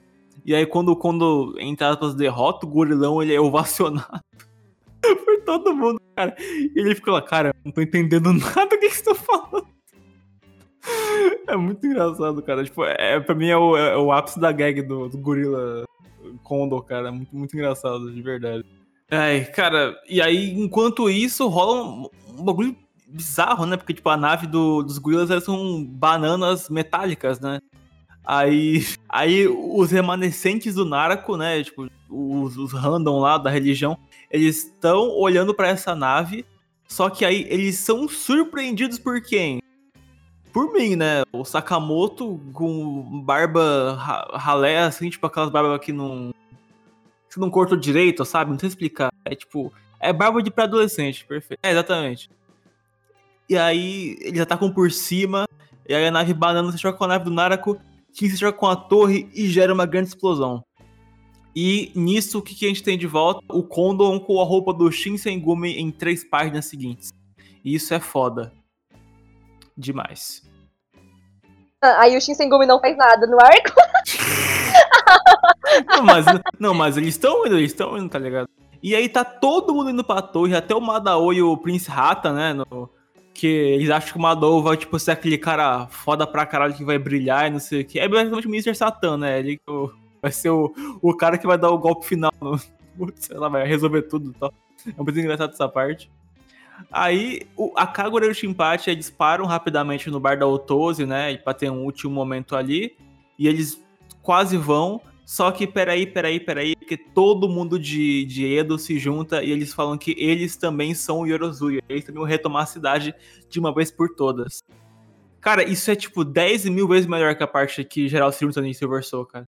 Pelo amor de Deus, é assim que se faz, tá, Soraya? É assim que se faz. Você tá ensinando o cara a, tipo, fazer o que ele já tinha feito antes. Só que ele fez melhor, é basicamente. Literalmente isso. Cara, eu, eu senti que ele. eu- cara, ó, meu, meu headcanon é o seguinte. Ele fez Silver Soul, só que acho que ficou uma bosta na, na cabeça dele. Aí ele pensou, cara, eu quero, eu quero, eu quero fazer isso, só que de novo e melhor. Aí, tipo, ele fez o time skip e refez tudo que ele fez antes, só que, tipo, melhor, entendeu? É, foi isso. Esse momento, é, eu acho muito, muito bom, porque o Gintoki, ele tá todo preocupado. Nossa, o que vão achar de mim? Souberem que eu tô indo fazer. E, basicamente, é, ninguém sabe o que ele tá indo fazer. Ninguém sabe é, quais os objetivos dele. E as pessoas estão, tipo, foda-se. A gente só quer o Gintoki de volta, a gente vai ajudar ele. Da mesma forma que ele sempre ajudou a gente. é, sem fazer questionamentos. é, sem se perguntar se o que a gente tava fazendo certo ou errado. É, e, sempre ajudou a gente. É porque conhece nosso coração e, e sabia que nossas intenções eram boas. E é dessa forma que as pessoas veem o Gintoki também. E é muito bom porque é, eu sempre falo, o Gintoki é uma pessoa, ele é muito inspirador, ele é muito apaixonante, tipo, ele é uma pessoa que é muito magnética, assim. Todo mundo que conhece o Gintoki é, gosta dele na hora. Só que ele não percebe que, tipo, é, as pessoas. É, que, tipo, que ele tem interferir nas pessoas, sabe? Ele é uma pessoa com muito amor pra dar, mas é, ele não meio que não reconhece que, tipo, ele também tem que receber amor das pessoas. E por isso que eu acho tão significativo esse momento. Porque é, eu, acho que, de verdade, é o momento mais importante de Gintama. Porque é, o fato deles não fazerem ideia do que o Gintoki tá indo fazer e ajudar ele mesmo assim é muito, muito importante. Então, eu gosto muito disso. Eu gosto de todo mundo se reunindo pra ajudar o Gintoki da mesma forma que ele ajudou todo mundo. Eu só odeio que todo mundo botou o design antigo. Tipo, Ah, eu acho isso muito foda, cara. Não, não, eu acho isso muito chato. Tipo, ah, deixa o design novo. Ai, que chato, mas tudo bem. Ah, mas é pra Pode- relembrar, pô, os velhos tempos. Eles não mudaram porque eles quiseram, eles mudaram porque foram obrigados. Mas pensa nisso, Mike. Não teve nem tempo de aproveitar os designs novos. Essa é a questão, entendeu? Se fosse uma coisa, ai, beleza, faz tempo que eles estavam os designs novos. Mas não, tipo, deve ter durado, sei lá, é uns, sei lá, 20 capítulos com os novos designs. Acho que isso é muito, meio paia. Mas eu entendo que tem, que gente sabe por trás do simbolismo. E eu sei que, tipo, eles não querem que nada mude, por isso que voltaram a ser o que sempre eram, quando o Gintoki tá por perto. Mas eu ainda acho legal, tipo, do ponto de vista estético mesmo, sabe? Eu queria que eles tivessem, sabe, com designs novos por mais tempo. Uma coisa que eu gosto muito também, que enquanto eles estão indo lá pra batalha, o Shinpachi coloca a faixa, por quê? Porque eles estão indo lá ao som de uma música da Otsu. Gente, isso é muito foda, cara. Eu, a gente, até- a gente- acho que foi o Garcho que até falou isso, que queria Otsu no... e queria Otsu no, no Silver Soul. Tá aí, né, Garcho? Tá aí, mano. E não é qualquer música, né? É a música daquele. daquele outro anime, mangá, sei lá, Príncipe do Tênis, um negócio assim. Prince of é muito Tennis. engraçado. Sim, e aí o Sodaji faz todo, tipo, como se fosse o capítulo final, só que falando sobre Prince of Tennis, mano, é muito engraçado. E aí, quando eles. O, o Ginto que tá lá avançando, ele fala que a nossa batalha continua na Jump Giga, ou seja, não acabou.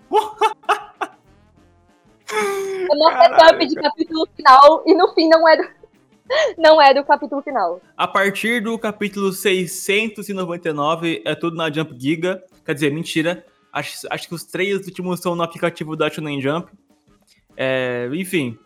E quando começa na Jump Giga, o primeiro capítulo é um recap nível Dragon Ball, assim, o traço parece um pouco. E, bom, aí o trio, Joey, ele vai subindo na torre e tal, por atrás do corpo do show. E, cara, essa parte eu tenho problemas que. Aqui e ali, mas Cara, eles só andam e correm, tipo, até o final do, do mangá, sabe? E explosão anda e corre, explosão anda e corre. Tipo, é só isso que eles fazem. E soltar frase de tipo assim, mano, a gente é foda e nós iremos conseguir porque Ginto que está conosco. Tipo, O de sempre. Aí eu assim, cara, apesar de. É, tá, ter mais páginas, claro. Mas eu senti que ele não soube aproveitar todas as páginas. Então, tu tem muito ali de páginas que são só eles correndo e gritando novamente. Porque o, lá é grande, tá? Dessa sensação que tá muito demorado de chegar lá, mas é só isso, cara. Aí dá muito. Ah, tá bom, tá bom, tá bom. Bom, aí tá. Depois disso chegam os Yorozuyas, dos protetores de Edo, eles adentram, quebram tudo, uhul! E aí então o Katsura fica no andar ali enquanto o Takasugi e o que vão sozinhos. E o Shinpachi e a Kagura estão avançando por outro lado. E aí tem o plot twist que o Utro está de volta finalmente, 100%.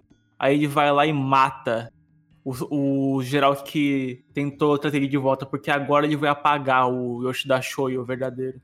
Vai apagar o Utsuro, Muito né? engraçado. Quando o Tsuru apareceu, eu falei assim: Ah, então ele realmente tem dupla personalidade. Aí eu, aí eu comecei a entender. Foi, bem. Mas, foi bem... Sérgio, como assim, velho? Eles isso faz um É que eu não tinha entendido. Eu, eu, o Might está de prova, eu perguntava na DM, ô Might, você- é duas pessoas diferentes ou ele é só. Ele não sabe o que, que ele quer? Aí eu nunca ficava claro pra mim exatamente. Ele, ele tem várias personalidades. Só que, tipo, as remanescentes foram o Utsuro e o Shoyo. E aí, mano, você já assistiu o Jojo, né? Tipo o Diabo e o Doppio. São duas personalidades diferentes em uma pessoa só. Literalmente isso. Só que aí, tipo, é, como ele morreu e tava tentando reviver ele, meio que ficou uma mistura entre os dois, sabe? Não sabia quem ia voltar, não sabia qual que ia estar, qual ia ser a personalidade dominante, então ficou esse. Ficou meio com, é, misturando as duas coisas, basicamente. Mas é meio aleatório, assim. É, se você for psicóloga aí, comenta aí como é, que, como é que isso funciona. Tipo, quando você morre e você revive, é assim que acontece mesmo? Comenta aí.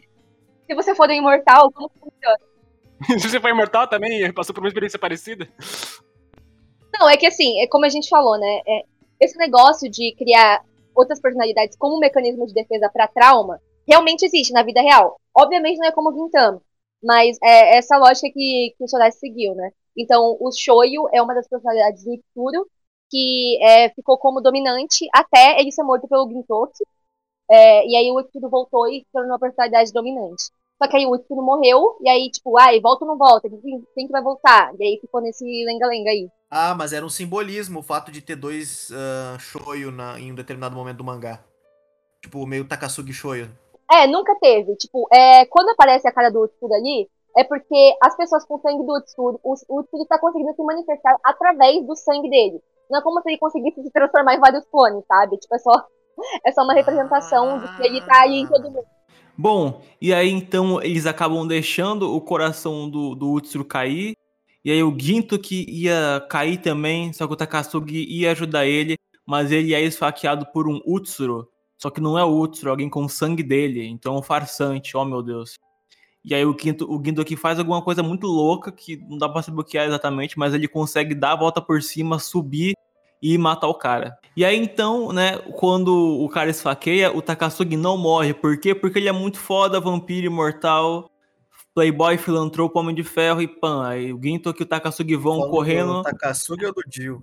É, eu não caí, eu não caí, eu, não- eu não- realmente não caí nessa, não. Tipo, não, pera, ele não é imortal? Ele vai viver daqui a pouco e é Gintama, então. E então, né, o Ginto e o Takasugi eles vão destruindo partes da torre, tudo vai quebrando. E aí, então, quando as coisas vão começando a quebrar cada vez mais, o Shinpachi Shakagura fala, volte pra gente, Sakata Ginto que tá um trailer do The Final isso. E aí quando o Ginto que tá... E aí quando o Ginto que tá caindo, ele pega tanto a arma do Shinpachi quanto a arma da Kagura, atira nas pessoas. E aí a Kagura deixa a bolinha de gude do Sadaharu cair, que ela quebra, e aí o Sadaharu verdadeiro volta, e aí ele. O- a Kagura e o Shinpachi sobem no Sadaharu, e aí ele engole o Gintoki, e aí saem vários velhos do cu do Sadaharu, e aí por, e aí por fim sai o Gintoki do cu do Sadaharu. É, como eu falei, né, ele é uma pessoa aí que ele, ele não tá preparada pra receber o amor das pessoas, ele não sabe quanto ele é amado. E aí é nesse momento que o Shinpachi e a Kagura falam assim: Ah, olha, a gente não tava no Yorozue porque a gente não tinha nada pra fazer, é porque a gente queria estar do seu lado. Não importa o que você tá fazendo, a gente só quer estar com você. E isso é uma questão muito grande, porque eles acharam que. É, o Gintoki mesmo fala: Ah, eu ir ao seu Yorozue porque eu não tinha nada pra fazer, só que agora eu encontrei uma coisa que eu, que eu preciso fazer, então a gente vai ter que desfazer. Desfazer o grupo. E no fim eles perceberam que eles não precisam encontrar nada pra fazer, sabe? Eles só precisam estar juntos, só querem estar juntos. E ah, eu gosto muito disso, eu acho muito realista, bem mais realista do que ah, ter um objetivo claro na vida e seguir aquilo. E aí cada um segue seu caminho. Ai, eu não, tipo, é, é muito clichê. Então é bem legal ver que o Soledade falou assim, ah, na história não vai ser assim. Eles não vão encontrar objetivos deles e trabalhar nisso e cada um seguir seu caminho. Não eles vão ficar juntos pro resto da vida fazendo nada, porque é isso que eles amam. Eu acho que é, ele condensa o que o arco todo tentou fazer, essa parte 2, né? É, foi uma jornada do Gintoki descobrindo que ele era mais importante do que ele achava que era, né? Tanto que, desde o começo lá, ele sendo fingindo que era o Takasugi, ele experienciando pelo corpo de outra pessoa, é, o significado que ele tinha lá dentro foi crescendo algo nele, né? E ele cada vez mais se arrependendo de ter saído, de ter tomado aquele rumo. E ele, ele mostra que cada, que cada um tentou tomar um rumo próprio, mas no fim das contas não era isso que eles precisavam, né? A Kagura tentou sozinha buscar pelo, ah, pela cura do Sadaharu, o Shinpachi tentou seguir, seguir o caminho dele como Yorozuya sozinho, o Gintoki tentou eh, seguir os objetivos dele sozinho, mas no fim das contas, eh, cada um deles eh, ah, mostrou que cada um deles não, não era isso que eles precisavam, não era isso que eles queriam. E eu acho que o arco ele condensa bem nesse momento como o Gintoki ele aceita essa, esse carinho deles, né? Não é que o o Gintoki não não fica relutante nesse sentido. Ele percebe que as pessoas realmente gostavam dele, porque ele nunca esteve presente como o Gintoki nos momentos que as pessoas diziam que sentiam falta dele. Ele esteve sempre presente como uma outra pessoa, como alguém que ah, como alguém que estava simplesmente ali e não como o próprio Sakata Gintoki. E isso é muito importante durante a história, porque é, quando o Gintoki ah, era, era parte do Yorozuya, as pessoas. ah, ele, ele via que as pessoas gostavam dele, mas ele presenciava aquilo como o próprio. E dessa vez, é, nesse arco todo, ele tá presenciando isso sem estar sem tá ali por perto. Então, se faz presente um sentimento forte nele, porque ele entende que ele é importante, mesmo não estando ali, que ele não estando ali, as pessoas acabam ficando diferentes e mudando por conta dele também. De forma negativa até, porque eu, eu- eu sinto que a própria cidade ficou um pouco mais caótica no, no mau sentido quando o Gintoki não estava por perto, né? É basicamente assim, é, o Gintoki, ele estava disposto a se tornar inimigo do Estado, simplesmente para ajudar os amigos dele, e os amigos dele estavam dispostos a se tornar inimigo da humanidade só para proteger o Gintoki, sabe? Então, é para mim, é, é a dimensão do quanto ele é amado, sabe? E eu gosto muito disso, para mim é muito importante. É, Gintama sempre, sempre, sempre abordou muito essa coisa de. é, todos eles lutam juntos, mesmo que é, não conscientes que eles estão lutando juntos por um futuro, por um futuro melhor. Não importa, não importa se se eles estão contra ou a favor de Edo, não importa se eles estão contra ou a favor quem está liderando esse, esse país, não importa quem eles estão contra, eles só querem. todos eles sempre lutam pra ter um próximo episódio. Aí depois disso, né? Depois que saem os velhos do cu do Sadaharu, e por fim o Mito que sai do cu Ledger foi uma época, eles retalham vários. Passa um carrão do Prince Rata ajudando eles, eu acho isso muito engraçado. E aí, enquanto isso está acontecendo, né, já que já rolou essa separação com o Takasugi, a Otai vê o Takasugi andando, agonizando, assim. Engraçado que foi o Otai, né? tudo bem. Ah, Como que fosse esse aleatório, né? Essa que é a verdade. A relação do Takasugi não é muito desenvolvida além do, tipo, da- da- com as outras pessoas, além do, do tipo, do, dos discípulos de Shoyo e do Kiheitai. Então, acho que qualquer pessoa isso seria estranho, mas eu acho que é, é- é muito importante que seja o Tai, porque até ela viu, né, o Yodozuya se reunindo e falou assim, nossa, tudo que o Sadaharu queria é da família dele de volta. É, todo mundo reunido de novo. Então é muito simbólico porque a Otai, ela sempre fez parte do Yodozuya, ela tava lá desde o dia 1, ela foi introduzida antes da Kagura, então ela faz parte do Yodozuya. E eu acho que, é, basicamente, o, o Takasugi dando é, a espada do Gintoki pra ela, é basicamente ele meio que dando uma bênção, tipo, pra, pra vida nova que ele teve, né? Porque o Takasugi, ele, é, ele nunca pegou a passada, a gente entende isso. Mas, é, depois de tudo que ele passou com a luta lá no Second Assassination, ele tá aprendendo a aceitar novas perspectivas. E ele vê que o Gintoki, ele seguiu em frente, e ele aceita que agora o Gintoki tem coisas novas a proteger.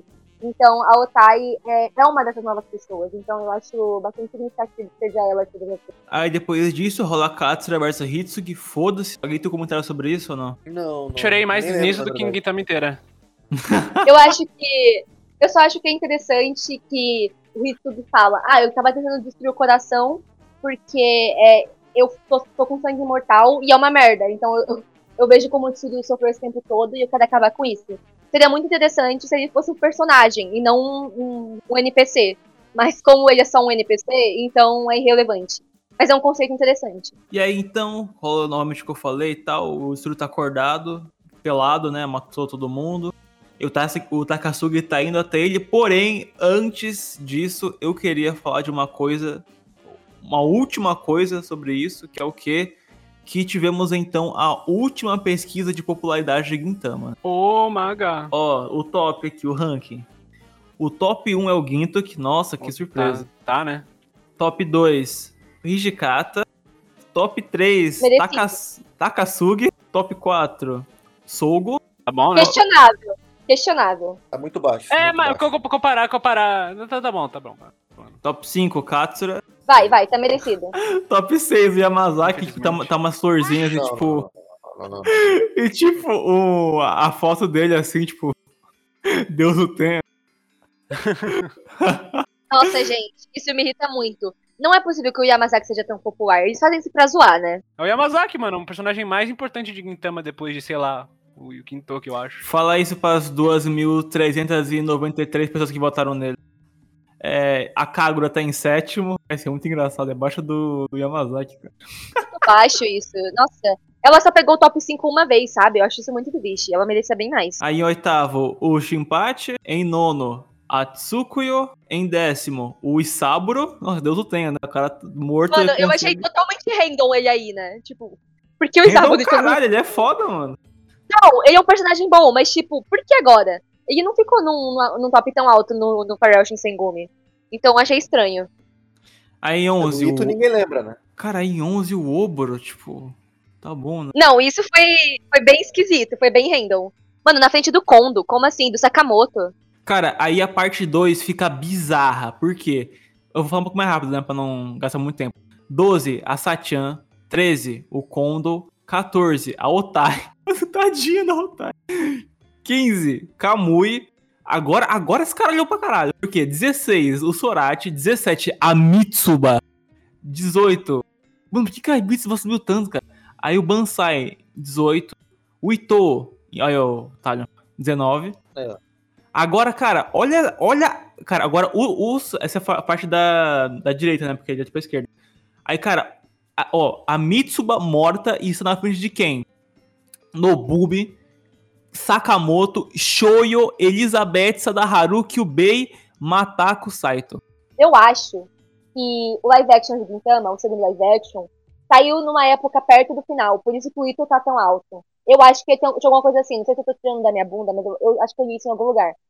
Mas a Mitsuba, eu não sei porque ela tá tão alta, mas eu sei que tem uma Lost Media aí, do que eles ad, é, adaptam em alguns episódios, o arco da Mitsuba em live action. Então eu acho que saiu nessa época, que eles fizeram a pesquisa de popularidade. Essa é a única explicação pra ela estar tá tão alta. Ela aí, e o Ito, porque tipo, faz sentido.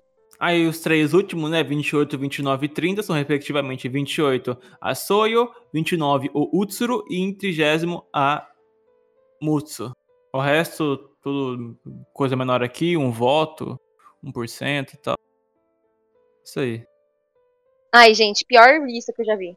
Melhor de todos os tempos. E, inclusive, nesse capítulo, né, pra quem, que, pra quem comprou, né, igual a gente comprou a versão do volume, né, no final tem várias mensagens e cartas do não final de Gintama.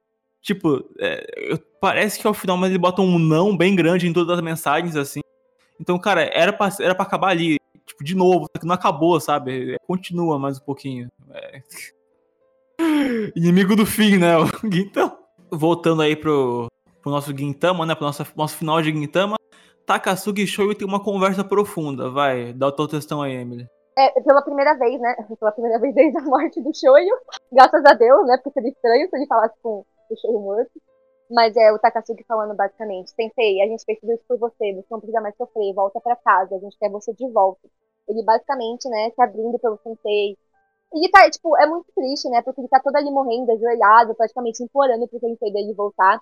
E o Shoyo tá tipo assim: Takasugi, eu não posso fazer isso, eu sou um merda, tudo de ruim que aconteceu por minha causa e o que eu posso fazer por vocês é morrer e salvar todo mundo do, do universo e tal. E é tipo, é muito triste, né, como eu falei, porque o Takasugi tá ali numa posição de. Mano, nos últimos momentos dele, é, tipo, dando o apelo final dele, falando o que ele sempre quis pro Sensei. E aí, é, aí tipo, eles estão na conversa aí, aí o, o sangue do tudo começa a se manifestar no Takasugi pra matar o Shoyo. Porque é isso que o Tsuru quer, né? Ele quer que todos os desafios do Shoyo desapareçam. E aí, o que acontece, gente? Pô, não sei, parece que o Shoyu morreu e o Tsudo tá ali e pegou o corpo do Takasugi. E aí, o Gintoki vai lá e vai atrás do Takasugi pra ver o que aconteceu e encontra quem? O Tsudo do corpo do Takasugi. E aí a gente começa o confronto. Batalha final de Gintama, né? Melhor luta de Gintama. Começa demorando a tudo, o Gintoki chega nos destroços, olha pra face do Takasugi, ou melhor, é o Shoyu, ou os dois, ou um, não dá pra saber. Ao que tudo indica, parece que o, que o Shoyu foi morto, e o Takasugi e o Tsudo pegou o corpo do Takasugi. É isso que dá a entender. Eu, eu, eu isso, é, isso é quase um callback. A maneira que o, que o Sorachi ele começa, ele começa a apresentar a luta pra gente é, é da mesma uma forma parecida com conforme ele fez na primeira luta do Takasugi com coisa, né? Algo que ele gosta de fazer e ele fez aqui de novo. Ah, ficou com cinema, né? Tão, tão trágico, porque é, o, o Gintoki ele vai ter que lutar com o Takasugi mais uma vez só que, tipo, ele vai ter que matar o sensei no corpo do melhor amigo dele. Mano, o quão pesado é isso, sabe? É muito, muito triste pensar nisso. Mas, mas também é, foi finalizado de uma forma muito bonita, muito simbólica. E, assim, é, tipo, durante a luta não tem tanta conversa, né, por razões óbvias. Mas aí, tipo, enquanto eles vão lutando, a gente descobre os plot twists, né? Que, na verdade, é, o Tsudo não tomou... É, tipo, ele conseguiu dominar o corpo do, do Takasugi, mas quem foi lá e resolveu o, o BO, né, antes do, do fazer merda, foi o Oboro, porque não era só o sangue do Tsudo que estava lá, era do Oboro também. Então, também é um momento muito legal, né, porque tem esses mini momentos de todos os discípulos do Shoyu é, sendo um último momento com ele, então é, o, o Oboro conseguiu salvar o Shoyu uma última vez, da mesma forma que o Shoyu salvou o Oboro, então é bem legal, mesmo tenha sido um momento bem pequeno o Oboro se manifestando, o primeiro tipo se manifestando no corpo do Takasugi, é bem, bem simbólico assim tal. E a gente vê que o próprio tudo teve uma confusão, sabe? E eu acho isso muito bom, porque ele, ele tem muitas personalidades. Ele, ele, é disfuncional, ele é uma pessoa disfuncional por causa de tudo que ele passou. Então, tipo assim, quando ele viu o corpo do, do Shoyu morto, na verdade ele tava vendo ele mesmo, tipo, criou uma confusão na própria cabeça que fica difícil pra gente entender, mas também é porque o próprio tudo não entende o que tá acontecendo. E aí, tipo, é, ele tá no corpo do Takasugi e o Takasugi começa, tipo, o sangue do Takasugi começa a lutar contra o, o sangue do, do, dentro do próprio sangue dele. E aí, tipo, eu acho que essa é a luta mais complexa em Gintama, né? Vamos dizer assim, entre aspas. Do que tá acontecendo ali, sim. Sim, porque o Sorachi ele é muito. Assim, a gente sabe que ele é muito direto, né? A gente sempre vive reclamando disso. Ele tem que explicar exatamente o que tá acontecendo. E essa não, eu acho que ela é bem mais simbólica, sabe? É, as coisas não ficam muito claras, mas é justamente essa a intenção.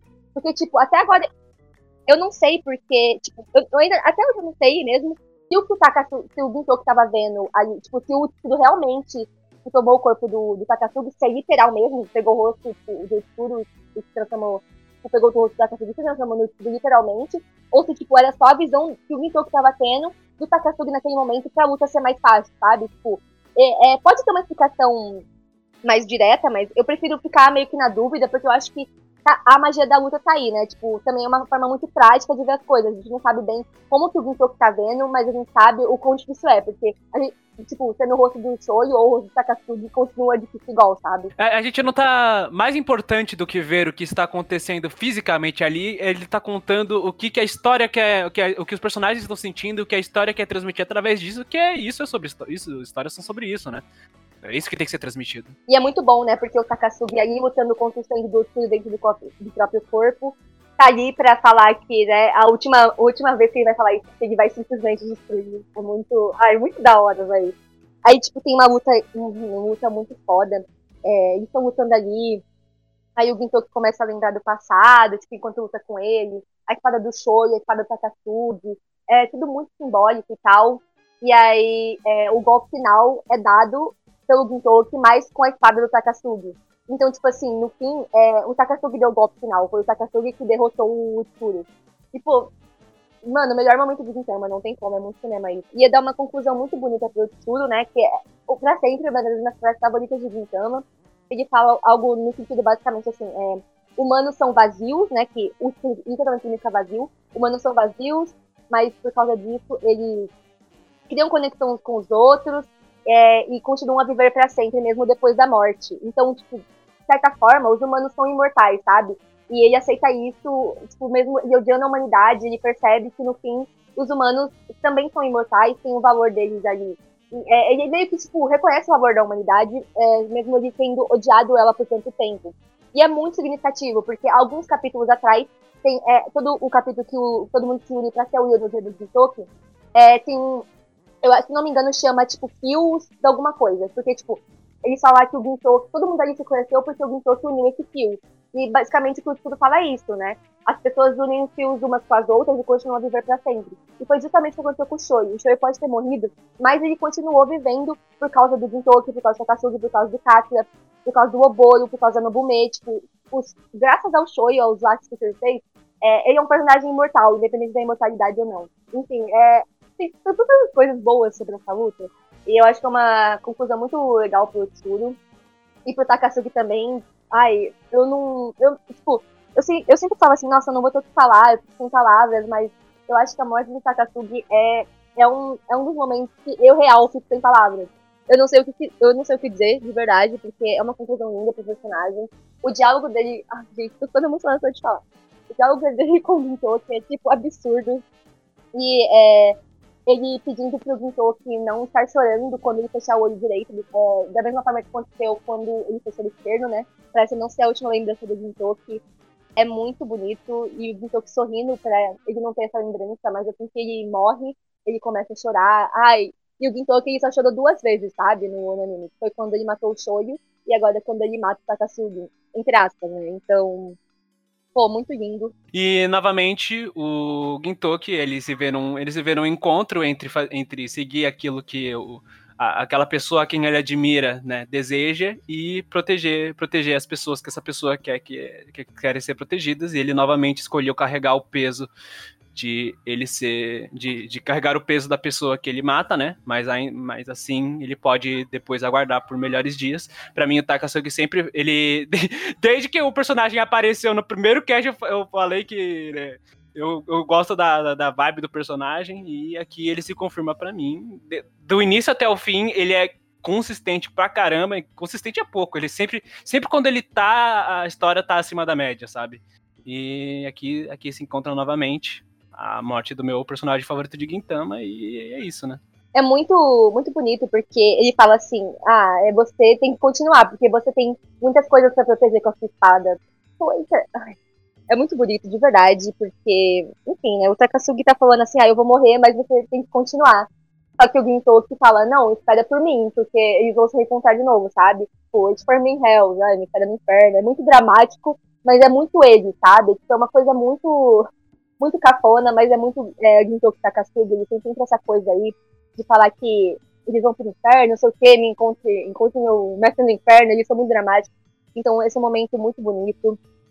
E é, é bem engraçado também que o Sorachi meio que usa esse momento pra fazer uma piadinha, o Takasugi falando assim, ah, porque eu achei que eu ia envelhecer e, ficar mais alto, mas eu não fiquei mais alto.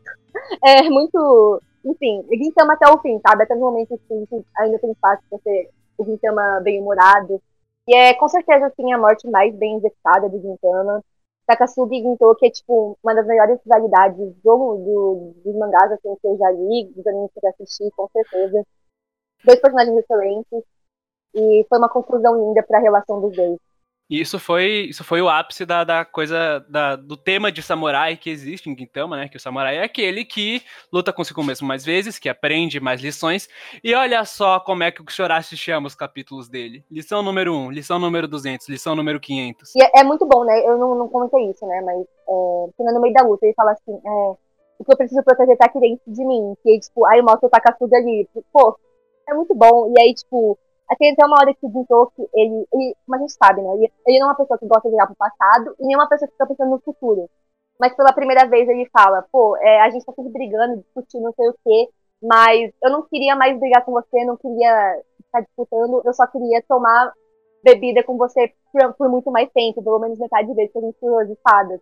Então, assim, o Gintoki saindo do personagem, em vez de aceitar, tipo, a situação que ele tá, ele fala, nossa, eu queria ter vivido mais tempo com você é muito, muito triste, mas é muito lindo. E eu não sei, eu tô me repetindo aqui porque eu não sei o que falar, mas eu não tento falar muito. Mas é que, é real, assim, foi um dos momentos que eu mais fiquei sem palavras, porque é muito, tipo, você sente, sabe? Você simplesmente sente é, o, a conclusão ali da dinâmica que você acompanhou por tanto tempo. Eu achei legal, achei bonita a morte dele, mas acho que teria me emocionado mais se esse recorte não fosse nesse momento da história. Eu acho que eu teria gostado mais se, tipo, essa morte tivesse acontecido talvez no final da, do Silver Soul anterior, assim. Eu já tava muito fora da história nesse ponto. Tipo, eu já tava cansado de tanto que eu tinha lido Gintama. E eu, eu tava. E o Sorachi tava transitando demais entre finais fakes e parte de comédia com parte séria. E eu não tinha entendido o ponto da luta também. Tipo, eu tava confuso já. Tipo, é, é o shoyu, não é o shoyu? Quem que é o vilão, quem que não é o vilão? E a morte do Takasugi acontece em meio a esse caos. Então aquele recorte da morte do Takasugi, para mim, é uma das melhores de Gintama mas acho que o contexto que foi inserido a morte do Takasugi não fez eu não conseguir me emocionar tanto com a cena, porque eu estava muito confuso e perdido na história e cansado, ao ponto que eu não consegui prestar tanto atenção naquilo. Eu não consegui focar tanto naquele momento do Ginto aqui com o, o Takasugi. Mas da, da última parte, do, desse último recorte, foi a melhor, foi a melhor cena que teve para mim dessa, do Aftermath, foi essa. Porque foi. Porque eu consegui me emocionar mesmo estando fora da história, sabe? Eu consegui sentir, sentir aquilo pelo Takasugi. Uh, eu consegui sentir que o Takasugi era um personagem relevante em Gintama e relevante para mim pessoalmente, tá? É que até então, porque assim, até esse momento o Takasugi era só um. Cara, eu nunca achei o Takasugi nada demais em Gintama até agora, assim. E agora, com a morte do Takasugi, como as coisas uh, se resultaram, que eu consegui ver um pouco mais da personalidade dele, que eu consegui entender um pouco melhor o personagem, eu acabei gostando mais dele sim. Eu acho que eu começo a entender por que, que ele é tão amado pelas pessoas como, como ele de fato é. Só comentando aqui, o Sorachi ele, é, ele tem todo, ele é conhecido pelas suas barreiras de texto, né? Mas eu acho, mas eu acho que isso valoriza em contraste muito mais essas coisas quando ele, quando ele faz a, quando ele finalmente faz o uma um quadro valer por mil palavras, sabe? Um quadro silencioso. Justamente por a gente estar tá acostumada com tanta informação, quando ele fica no, no no, no sutil, é, impacta mais, né? É, quando, quando você vê um, um, painel limpo, assim, de diálogo, aí sim, aí dá um, dá um impacto, assim, é marcante. Bom, e basicamente esse é o final do Takasugi. E pouco depois, então, é o final do Utsuro. A Emily já comentou um pouquinho sobre, né? É, ele morre ao lado de Gintoki, Kagura, Shinpachi. Que, inclusive, o Kagura e Shinpachi nunca conheceram propriamente o show, então isso é bem legal. Eles têm um, um momento bem pequeno, né? E é, o, o, o Shoyu tá tipo assim, ai, é, nossa, tudo que tá dando errado é por minha causa, vocês devem me odiar, não sei o quê. E o Shinpachi fala assim, a gente não, tipo, talvez, talvez você tenha causado a destruição do mundo, mas foi você é, que criou o Gintoki, o é, Gintoki que a gente conhece, o Gintoki que a gente conhece, E é, isso é o suficiente, sabe? Então eu, eu quero te agradecer por isso. E é, independente do que seja, se uma pessoa precisar de ajuda, a gente vai estender a mão e a gente vai ajudar. Então é muito Porque eles bonito. são porque é Olhorozuia, né? é, e todo mundo aplaudiu. É um momento muito bonito, é um momento bem pequeno, mas ainda assim muito significativo, porque de todas as coisas que o Shinpachi poderia querer falar com o Shoyo, que é o mestre do Gintoki, ele só queria agradecer por ter é, criado o homem que eles conhecem hoje, sabe? É muito bonito, muito significativo. E tem até o momento que o Shoyo fala pro, pro Jirai, vou confiar em você, meu prodígio da questão de Yuka. É muito. É um momento muito pequeno, mas é muito lindo, porque todo mundo ali meio que teve seus momentos muito pequenos, mas que serviu como uma conclusão pra se despedir do Shoyo. E aí, né, é, tipo, até alguém que chegar lá, né, é, pro, pra salvar todo mundo, é, o, ele tem a ajuda do Shinsengumi e tal, então é bem legal que todo mundo tá, tá ali pro Gintoki. E um detalhe muito pequeno que eu achei muito fofo, que o, o Shinpachi, ele, ele chama o, o, o Shoyu de mestre. É, acho que é sem alguma coisa assim. E a Kaguya chama ele só de Shoyu. Eu achei isso muito legal, porque o, o Gintoki, ele não chama o, o, Ginto, o Shoyu de mestre diretamente. Acho que só quando ele era criança. Mas depois disso a gente nunca vê ele chamando ele de sensei, algumas coisas assim. Então, eu achei bem legal porque combina bastante com a Kagura, porque ela, ela espelha bastante no Gintoki, sabe? Essa, essa falta de formalidade. E o Shinpachi já é uma pessoa mais formal, então ele usou ali o- é, tipo, uma, os honoríficos e a Kagura não. Enfim, então fica nas coisas assim que eu gosto. Enfim, e aí tem a despedida linda, né? Do, do Shoyu reconhecendo que, que o Gintoki, né? Aquele, aquele demônio sem nome, cresceu, conheceu um monte de gente se tornou humano Sakata Gintoki. Ai, é muito lindo. Porque é aquilo que eu falei, né? De todas as coisas que o Gintoki poderia falar, ele só falou assim: Nossa, sempre quis falar isso. Formei um faz tudo com esses caras. E é tão lindo, é tão Gintoki. Ai, sei lá, é muito bonito. Eu, eu acho que as pequenas coisas que a gente tem na história que são que parecem que não são tão importantes, mas são extremamente relevantes Pra mim, assim, tá- um dos momentos mais marcantes pra mim foi um momento extremamente simples no final ali, onde o onde o Shoyo fala que onde o Shoyo tá falando, né, que ele não quer ser um fardo para para pro Shinpachi, pra Kagura. E é justamente o que ele falou, o Shinpachi cita que eles, ah, como eles são quem são hoje por causa do Ginto, que eles sempre queriam conhecer quem fez o Ginto ser como ele era hoje, porque é, como uma pessoa tão incrível quanto, quanto o Ginto, que pode ter alguém que alguém tão inspirador como o Ginto, que pode ter alguém que tenha inspirado ele, sabe? Essa pessoa deveria ser fantástica de várias formas possíveis. E eles percebem que o Shoyo, na verdade não o Tsuru, o Shoyo de fato, ele é exatamente o que o Gintoki é hoje. E o Gintoki se inspirou nessa pessoa para ser quem ele é. Mesmo, claro, com a sua própria personalidade, do seu próprio jeito, mas o Shoyo também é uma pessoa inspiradora. Porque o Shoyo inspirou quatro dos personagens mais importantes da obra, mesmo que o Sakamoto apareça menos do que a Elizabeth. Mas assim, é, Eu tô falando. Achava que você tava falando do Oboro. Perdão. Eu também, eu também achei que ele roubou. É, não, não, é, na verdade eu tava falando do, do Kuroko, né? Não, tô brincando, sacanagem. É, ah, daí, desses quatro personagens, né? E, e são personagens muito importantes na história. E o Shoyo, ele foi o cara que inspirou cada um deles. Então, se o Gintoki é uma pessoa inspiradora hoje é por causa do Shoyo. E graças a tudo que aconteceu, né? Claro, o ideal seria que nada dessas tragédias precisassem terem acontecido, mas tudo aconteceu por um motivo. E é o, é o tipo de painel que a gente para pra refletir, assim, para, poxa, pensa assim, poxa, mesmo que as piores coisas aconteçam na nossa vida, tudo tem um motivo. E talvez eu não tivesse onde eu tô hoje, não conhecesse as pessoas que eu conheço, se eu não tivesse passado por tudo que eu passei. E é exatamente essa ideia que o Shinpachi e a Kagura têm na mente deles. De que independente do que o Shoyo tenha feito no passado, é, o Gintoki só é quem ele é por causa dele. Então, é uma- a gente nunca viu eles procurando sobre essa pessoa, e eu gostaria de ter visto isso. Gostaria de ter visto ele se interessando um pouco mais pelo passado do Gintoki, mas isso não é relevante para o andamento da história, até porque Gintama é justamente sobre isso, né?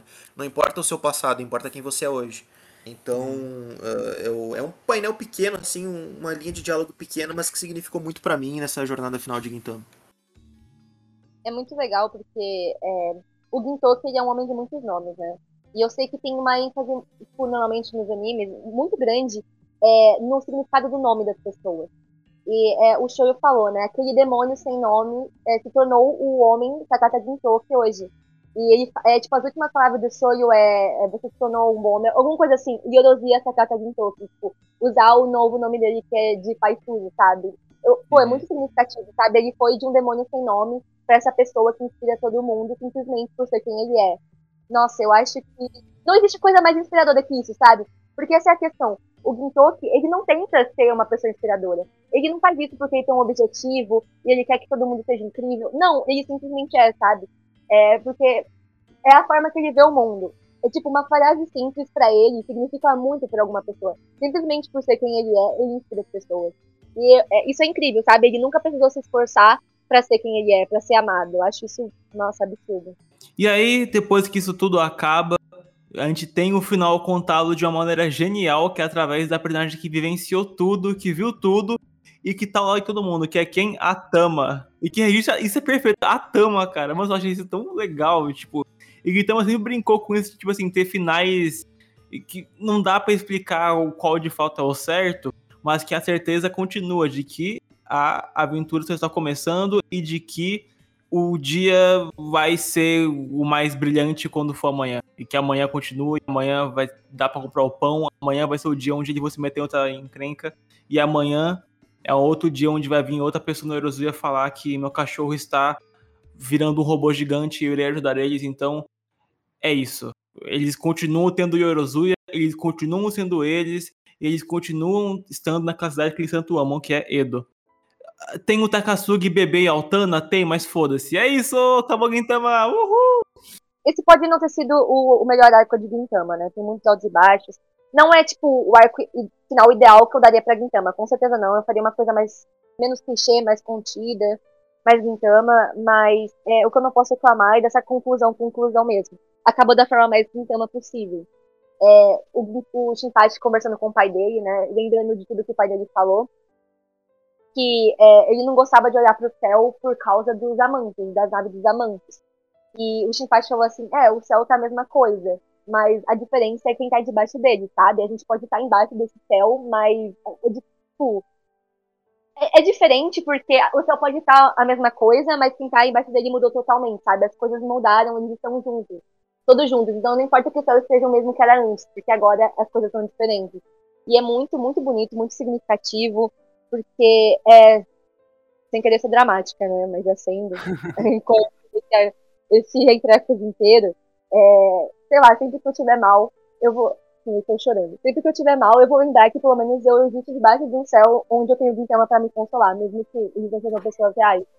E é, eu vi que é, poder estar contando o que aconteceu pra Tama e até falar assim: ah, se você acreditar, a gente vai atravessar painéis, quadros e não sei o quê. Foi estar tá falando pra Tama, mas é bem método, tipo, falando pro leitor, sabe? É, a gente vai atravessar esse mangá pra enxugar suas lágrimas. E, pô, viver em um mundo que eu sei que Gintama existe, é, mesmo que não seja literal, né? Existe como uma arte, é, já, é, já é o suficiente para mim, sabe?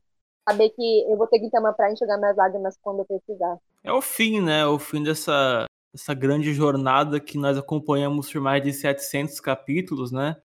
Bom, é, vai ter daqui a. Você está vendo isso aqui, vai ouvindo isso, é, talvez a gente já tenha feito já, então olhe no nosso YouTube, porque vai ter duas lives depois desse, dessa série aqui, meio que o, o final final, vai ter o semifinal que é a tier list de é, personagens, aí o final final que é o de arcos. Aí vai ser isso. Vai ser duas tier lists aí para ser, às vezes, alguma coisa que acabou não falando aqui tão aprofundadamente, algo que faltou falar que a gente percebeu depois, algum making off, bastidores aqui e tal. E, cara, o WJB não acabará só porque Gintama acabou, porque a aventura só está começando, né? Gart, Talion, Emily. É isso aí, mano. É igual o Yorozuya, né? A gente vai estar sempre aí. É, nós somos os Yorozuya também. Bom, e, cara, é o final da nossa jornada aqui de Gintama. É a nossa segunda série do Entre Arcos que a gente termina finalmente, né? É, a primeira foi Bleach, e agora finalizamos Gintama, né? A próxima, qual será? Não sei. Pode ser que a gente tenha já feito mais um milhão de séries, mas olha no Spotify ou no YouTube e tal. E antes, então, de eu dar a permissão para cada um aqui dar o seu tchau final para Gintama, eu reservei um espaço bem legal agora para vocês que participaram antigamente, você que deve estar ouvindo aí, que já participou do, de algum episódio anterior aqui. Olha, as pessoas que participaram, então, de Hagyu, Cries, Yoshiwara, Red Spider, enfim, elas mandaram áudio dando o seu tchau para Gintama. Alguns de vocês devem lembrar, para quem acompanhou a série inteira. Então, antes de nós darmos os tchauz, vamos deixar elas darem. Confira aí, gente. O papo é o seguinte: chegamos ao final de Gintama. Chegamos ao grande finale. E quem fala mal desse finale tá lendo errado. Porque o que foi escrito aqui no final e mostrado é Gintama puríssima. Cinema, meu amigo, cinema. Porque o Sorachi, ele quis dar um final pro Gintama. Só que ele não quis dar um, um final convencional. Ele juntou toda aquela bagunça da guerra de do Silver Soul, dos Anes lá, colocou tudo que tinha solto de comédia, juntou tudo, foi uma salada mista. E é isso que Gintama é, uma salada mista. Quem acha que vai achar só arco série Gintama, tá muito enganado. E quem tem vai achar só comédia, também tá muito enganado. Porque é tudo junto e misturado.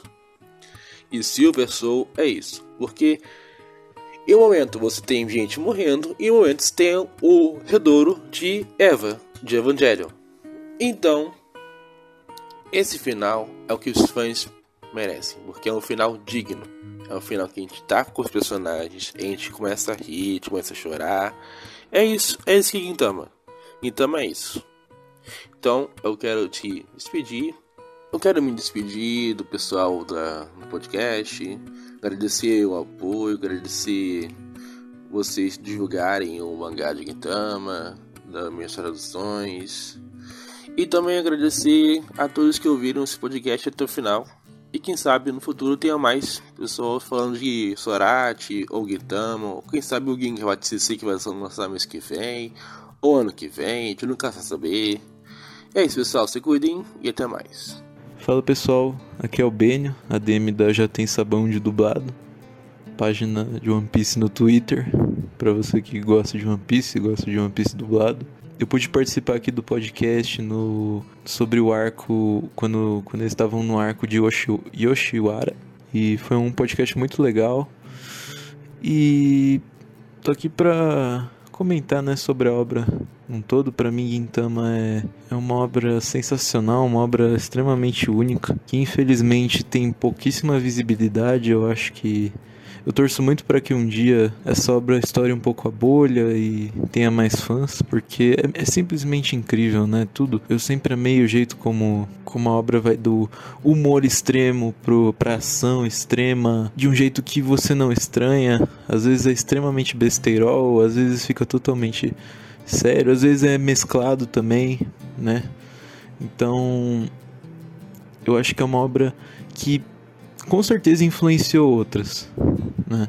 E que tem e que tem um ótimo final. Eu gosto muito do, do final do mangá. Eu acho um bom final. Eu acho legal o jeito como deixou em aberto, porque não, querendo ou não, é uma história de comédia sem fim, né? Mas enfim, é uma obra que mudou, que impactou muito minha vida. Eu acho, eu amo cada detalhe, cada personagem, ri muito os momentos que eu me emocionei e é 10 é Helena, eu participei do podcast Guintama sobre o arco For Devas e vim deixar uma mensagem rapidinha para o arco final de Guintama e sobre essa saga de leituras que vocês fizeram do mangá. Espero que quem tenha lido pela primeira vez tenha amado e quem releu que tenha aproveitado essa experiência mais uma vez. Foi muito legal acompanhar vocês nessa jornada. Então, eu sou Iafim e Guintama é uma obra que marcou muito minha vida, né? Uma, obra muito importante, que teve um impacto, ainda tem um impacto muito forte para mim. Toda vez que eu paro para ver um episódio assim, eu fico feliz. E é uma obra que marca a gente do início ao fim, principalmente no fim. Porque é um final muito direto para os fãs, sabe? Para os leitores da obra. Porque dialoga diretamente com a gente, né? Em várias páginas do último capítulo é nítido isso, que o Sorachi estava mandando vários recados para a gente mesmo e que é uma despedida dos personagens ao mesmo tempo que não é, porque eles sempre vão estar ali nas nossas memórias e a gente vai sempre vai estar vendo e revendo novamente a obra. E então é uma obra que por mais que tenha uns problemas ali no final, principalmente, seja um pouco mais corrido, mas ainda assim não perde sua essência. E é uma coisa que é um mérito muito grande do Sorashi, porque ele consegue, mesmo na né, bagunça toda que ele se embola, isso faz parte de Gintama também. É uma obra que tem essa liberdade enorme para fazer o que quiser, o que bem entender. É uma coisa que é muito interessante até, porque Gintama tem essa liberdade muito forte. E uma coisa que o podcast também conseguiu abordar muito bem, que eu adorei ouvir eu ouvi quase todos os episódios e é algo que vocês conseguiram falar muito bem, tanto a galera do WJB quanto os participantes, porque todos são muito fãs de Gintama e conseguiram trazer muito a essência da obra para o podcast e para as falas que deveriam ter. Então foi muito bom acompanhar isso e fazer parte disso também, como fiz no arco dos espinhosos. E é isso. Oi, oi, aqui é a Estela, ou a Das no Twitter. Eu tinha participado do Entre Arcos falando sobre Red Spider e agora chegou no último arco, no último Entre Arcos de Gintama e, meu Deus, que jornada! Na minha experiência com Gintama, não foi uma obra que eu simplesmente terminei o anime, terminei o mangá e acabou aí. Esse foi o fim da jornada. Não, a minha jornada com Gintama continua no meu dia a dia, porque é o tipo de obra que no meu cotidiano acontece alguma coisa engraçada, acontece alguma coisa inusitada e eu automaticamente penso assim: nossa, tem um episódio de Gintama que exatamente isso acontece. O Gintoki, a Kagura, o Shinpachi, toda a companhia sempre vão estar no meu coraçãozinho e eu sempre vou me lembrar com muito carinho de Gintama, porque é um, é um anime, é um mangá que tem essa qualidade de ser de ser mais que só isso. É uma coisa que realmente emociona. Emociona de fazer você chorar de rir e começar a chorar porque do nada ficou sério o negócio. E eu fico muito feliz de ter um projeto como esse, falando dessa obra que eu amo tanto, enaltecendo, falando dos pontos negativos, dos pontos positivos, porque é, é muito bacana ter essa troca de perspectivas, como as pessoas tem esse apego pela obra, mas cada pessoa tem a sua visão diferente sobre alguns pontos, sobre a história, e eu acho que poder ouvir outras pessoas falando, conversar sobre ajuda a potencializar e muito essa experiência que é Gintama. Enfim, tudo que me resta falar é obrigada por tudo, Sorati, e um abração para toda a galera envolvida nesse podcast. Fala galera, aqui quem fala é o Hideki, o Okitasogo Irapiraca. Eu fui convidado pelo WJB para participar do terceiro episódio do quadro Entre Arcos de Gintama, onde comentam os principais arcos do mangá. E eu fui chamado justamente para um dos meus favoritos, o Crimson Shisengumi. Foi uma honra participar, porque foi uma experiência bem divertida é, reler o mangá, é, analisar novamente aqueles arcos, mesmo depois de ter finalizado a obra, e reparar em coisas que não tinham sido percebidas antes, ou ver mais a fundo sobre os personagens, foi uma experiência muito da hora. Eu queria agradecer pelo convite e também recomendar para to todos vocês que chegaram até aqui no último capítulo não recomendar somente a obra, é, porque a reta final dela também não deixa de ser incrível. É, então eu recomendo também o próprio podcast, porque o trabalho deles é incrível. Uh, e inclusive, vejam, escutem o The Guest Bell. O The Guest Bell é muito bom. Eles falaram aqui, então agora é a vez do Gart dar o tchau dele pra Gintama. E também o tchau pra esse podcast, pra esse Entre Arcos, pra tudo. Cara, como eu disse, eu nunca achei que eu ia começar e terminar Gintama, mas aqui estou eu, tendo este feito realizado. Desde que a gente começou isso, eu tinha, eu tinha algumas expectativas, eu sabia, eu sabia o que me aguardava, mas é, eu fico feliz que as coisas que eu queria que acontecessem acontecendo. Eu amo os personagens, eu amo algumas histórias, existem alguns desvios. Eu acho que eu não sou exatamente a pessoa que mais ama Gintama nesse grupo agora, mas é, o, o tempo que eu passei aqui, tanto com as pessoas desse cast, né, conversando sobre, dentro e fora, quanto a experiência de ter lido e a gente passando por experiências parecidas, para mim foi, foi uma, uma coisa muito mágica, foi melhor do que qualquer coisa que eu podia ter ter desejado com relação a Gintama. Uh, é, um, é uma daquelas coisas de Gintama, né? Que você não espera que acontecesse, mas quando acontece é bom, é importante e você vai levar daqui para frente. O que o que, eu, o que aconteceu aqui nesse Entre Arcos, para mim, para vocês foi só uma vez por mês, né? A gente comentando e conversando aqui, mas para mas mim foi uma experiência de um ano inteiro, acompanhando uma história em que todo mundo, todo mundo aqui adora, e a gente foi, a gente foi desenrolando para ver como é que as coisas iam, iam progredindo e progrediram bem, apesar de né, todo mundo concordar que esse finalzinho aqui é um pouco inferior ao resto dos arcos. Eu acho que ainda assim valeu, valeu a experiência, valeu o cast, valeu entre arcos, valeu, valeu tudo. Então, falou, o meu personagem favorito, como eu disse antes, é o Takasugi. Vamos fazer algumas tier lists depois e eu, vocês vão ver lá eu falando bem de personagem random que ninguém, lembra, é, que ninguém lembra, enquanto eu vou xingar pra caramba o Katsu, né? Apesar de que eu gosto dele. Enfim, obrigado pelo cast, obrigado pela oportunidade, obrigado pela experiência. Vejo vocês no próximo Entre Arcos aí. Falou. Talion. Quero agradecer também a todo mundo por ter acompanhado o casting, né? Uh, Gintama definitivamente foi uma experiência muito, muito aprazível. Eu já imaginava que eu gostaria de Gintama pelo casting, até porque Gintama tem muitas semelhanças com One Piece, que todo mundo já tá cansado de saber que é meu favorito de longe. E não só por isso, também porque o Sorati conseguiu trazer muita originalidade. Eu não imaginei que eu ia rir tanto em outra obra como eu ri em Gintama. E me ganhou Gintama pelo humor, não pelos arcos sérios. Depois que os arcos sérios foram é, o que me fez ter ainda mais carinho pela obra, mas eu digo, é, o que me fez continuar acompanhando Gintama foi a, o humor do Sorati, que combina muito com o meu também.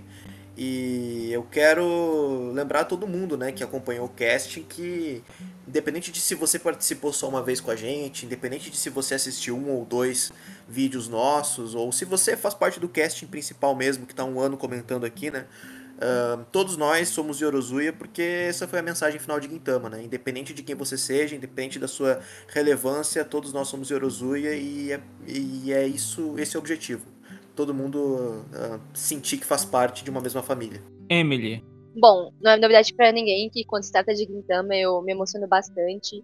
É, porque é uma história muito importante para mim, para minha vida, e eu nem sei dizer porquê, sabe? Eu acho que Gintama é como o Gintoki, sabe? É, você não espera que uma coisa dessas apareça na sua vida, aparece do nada, sem avisar, mas quando chega você não consegue deixar para trás porque te transformou totalmente. E isso é Gintama para mim.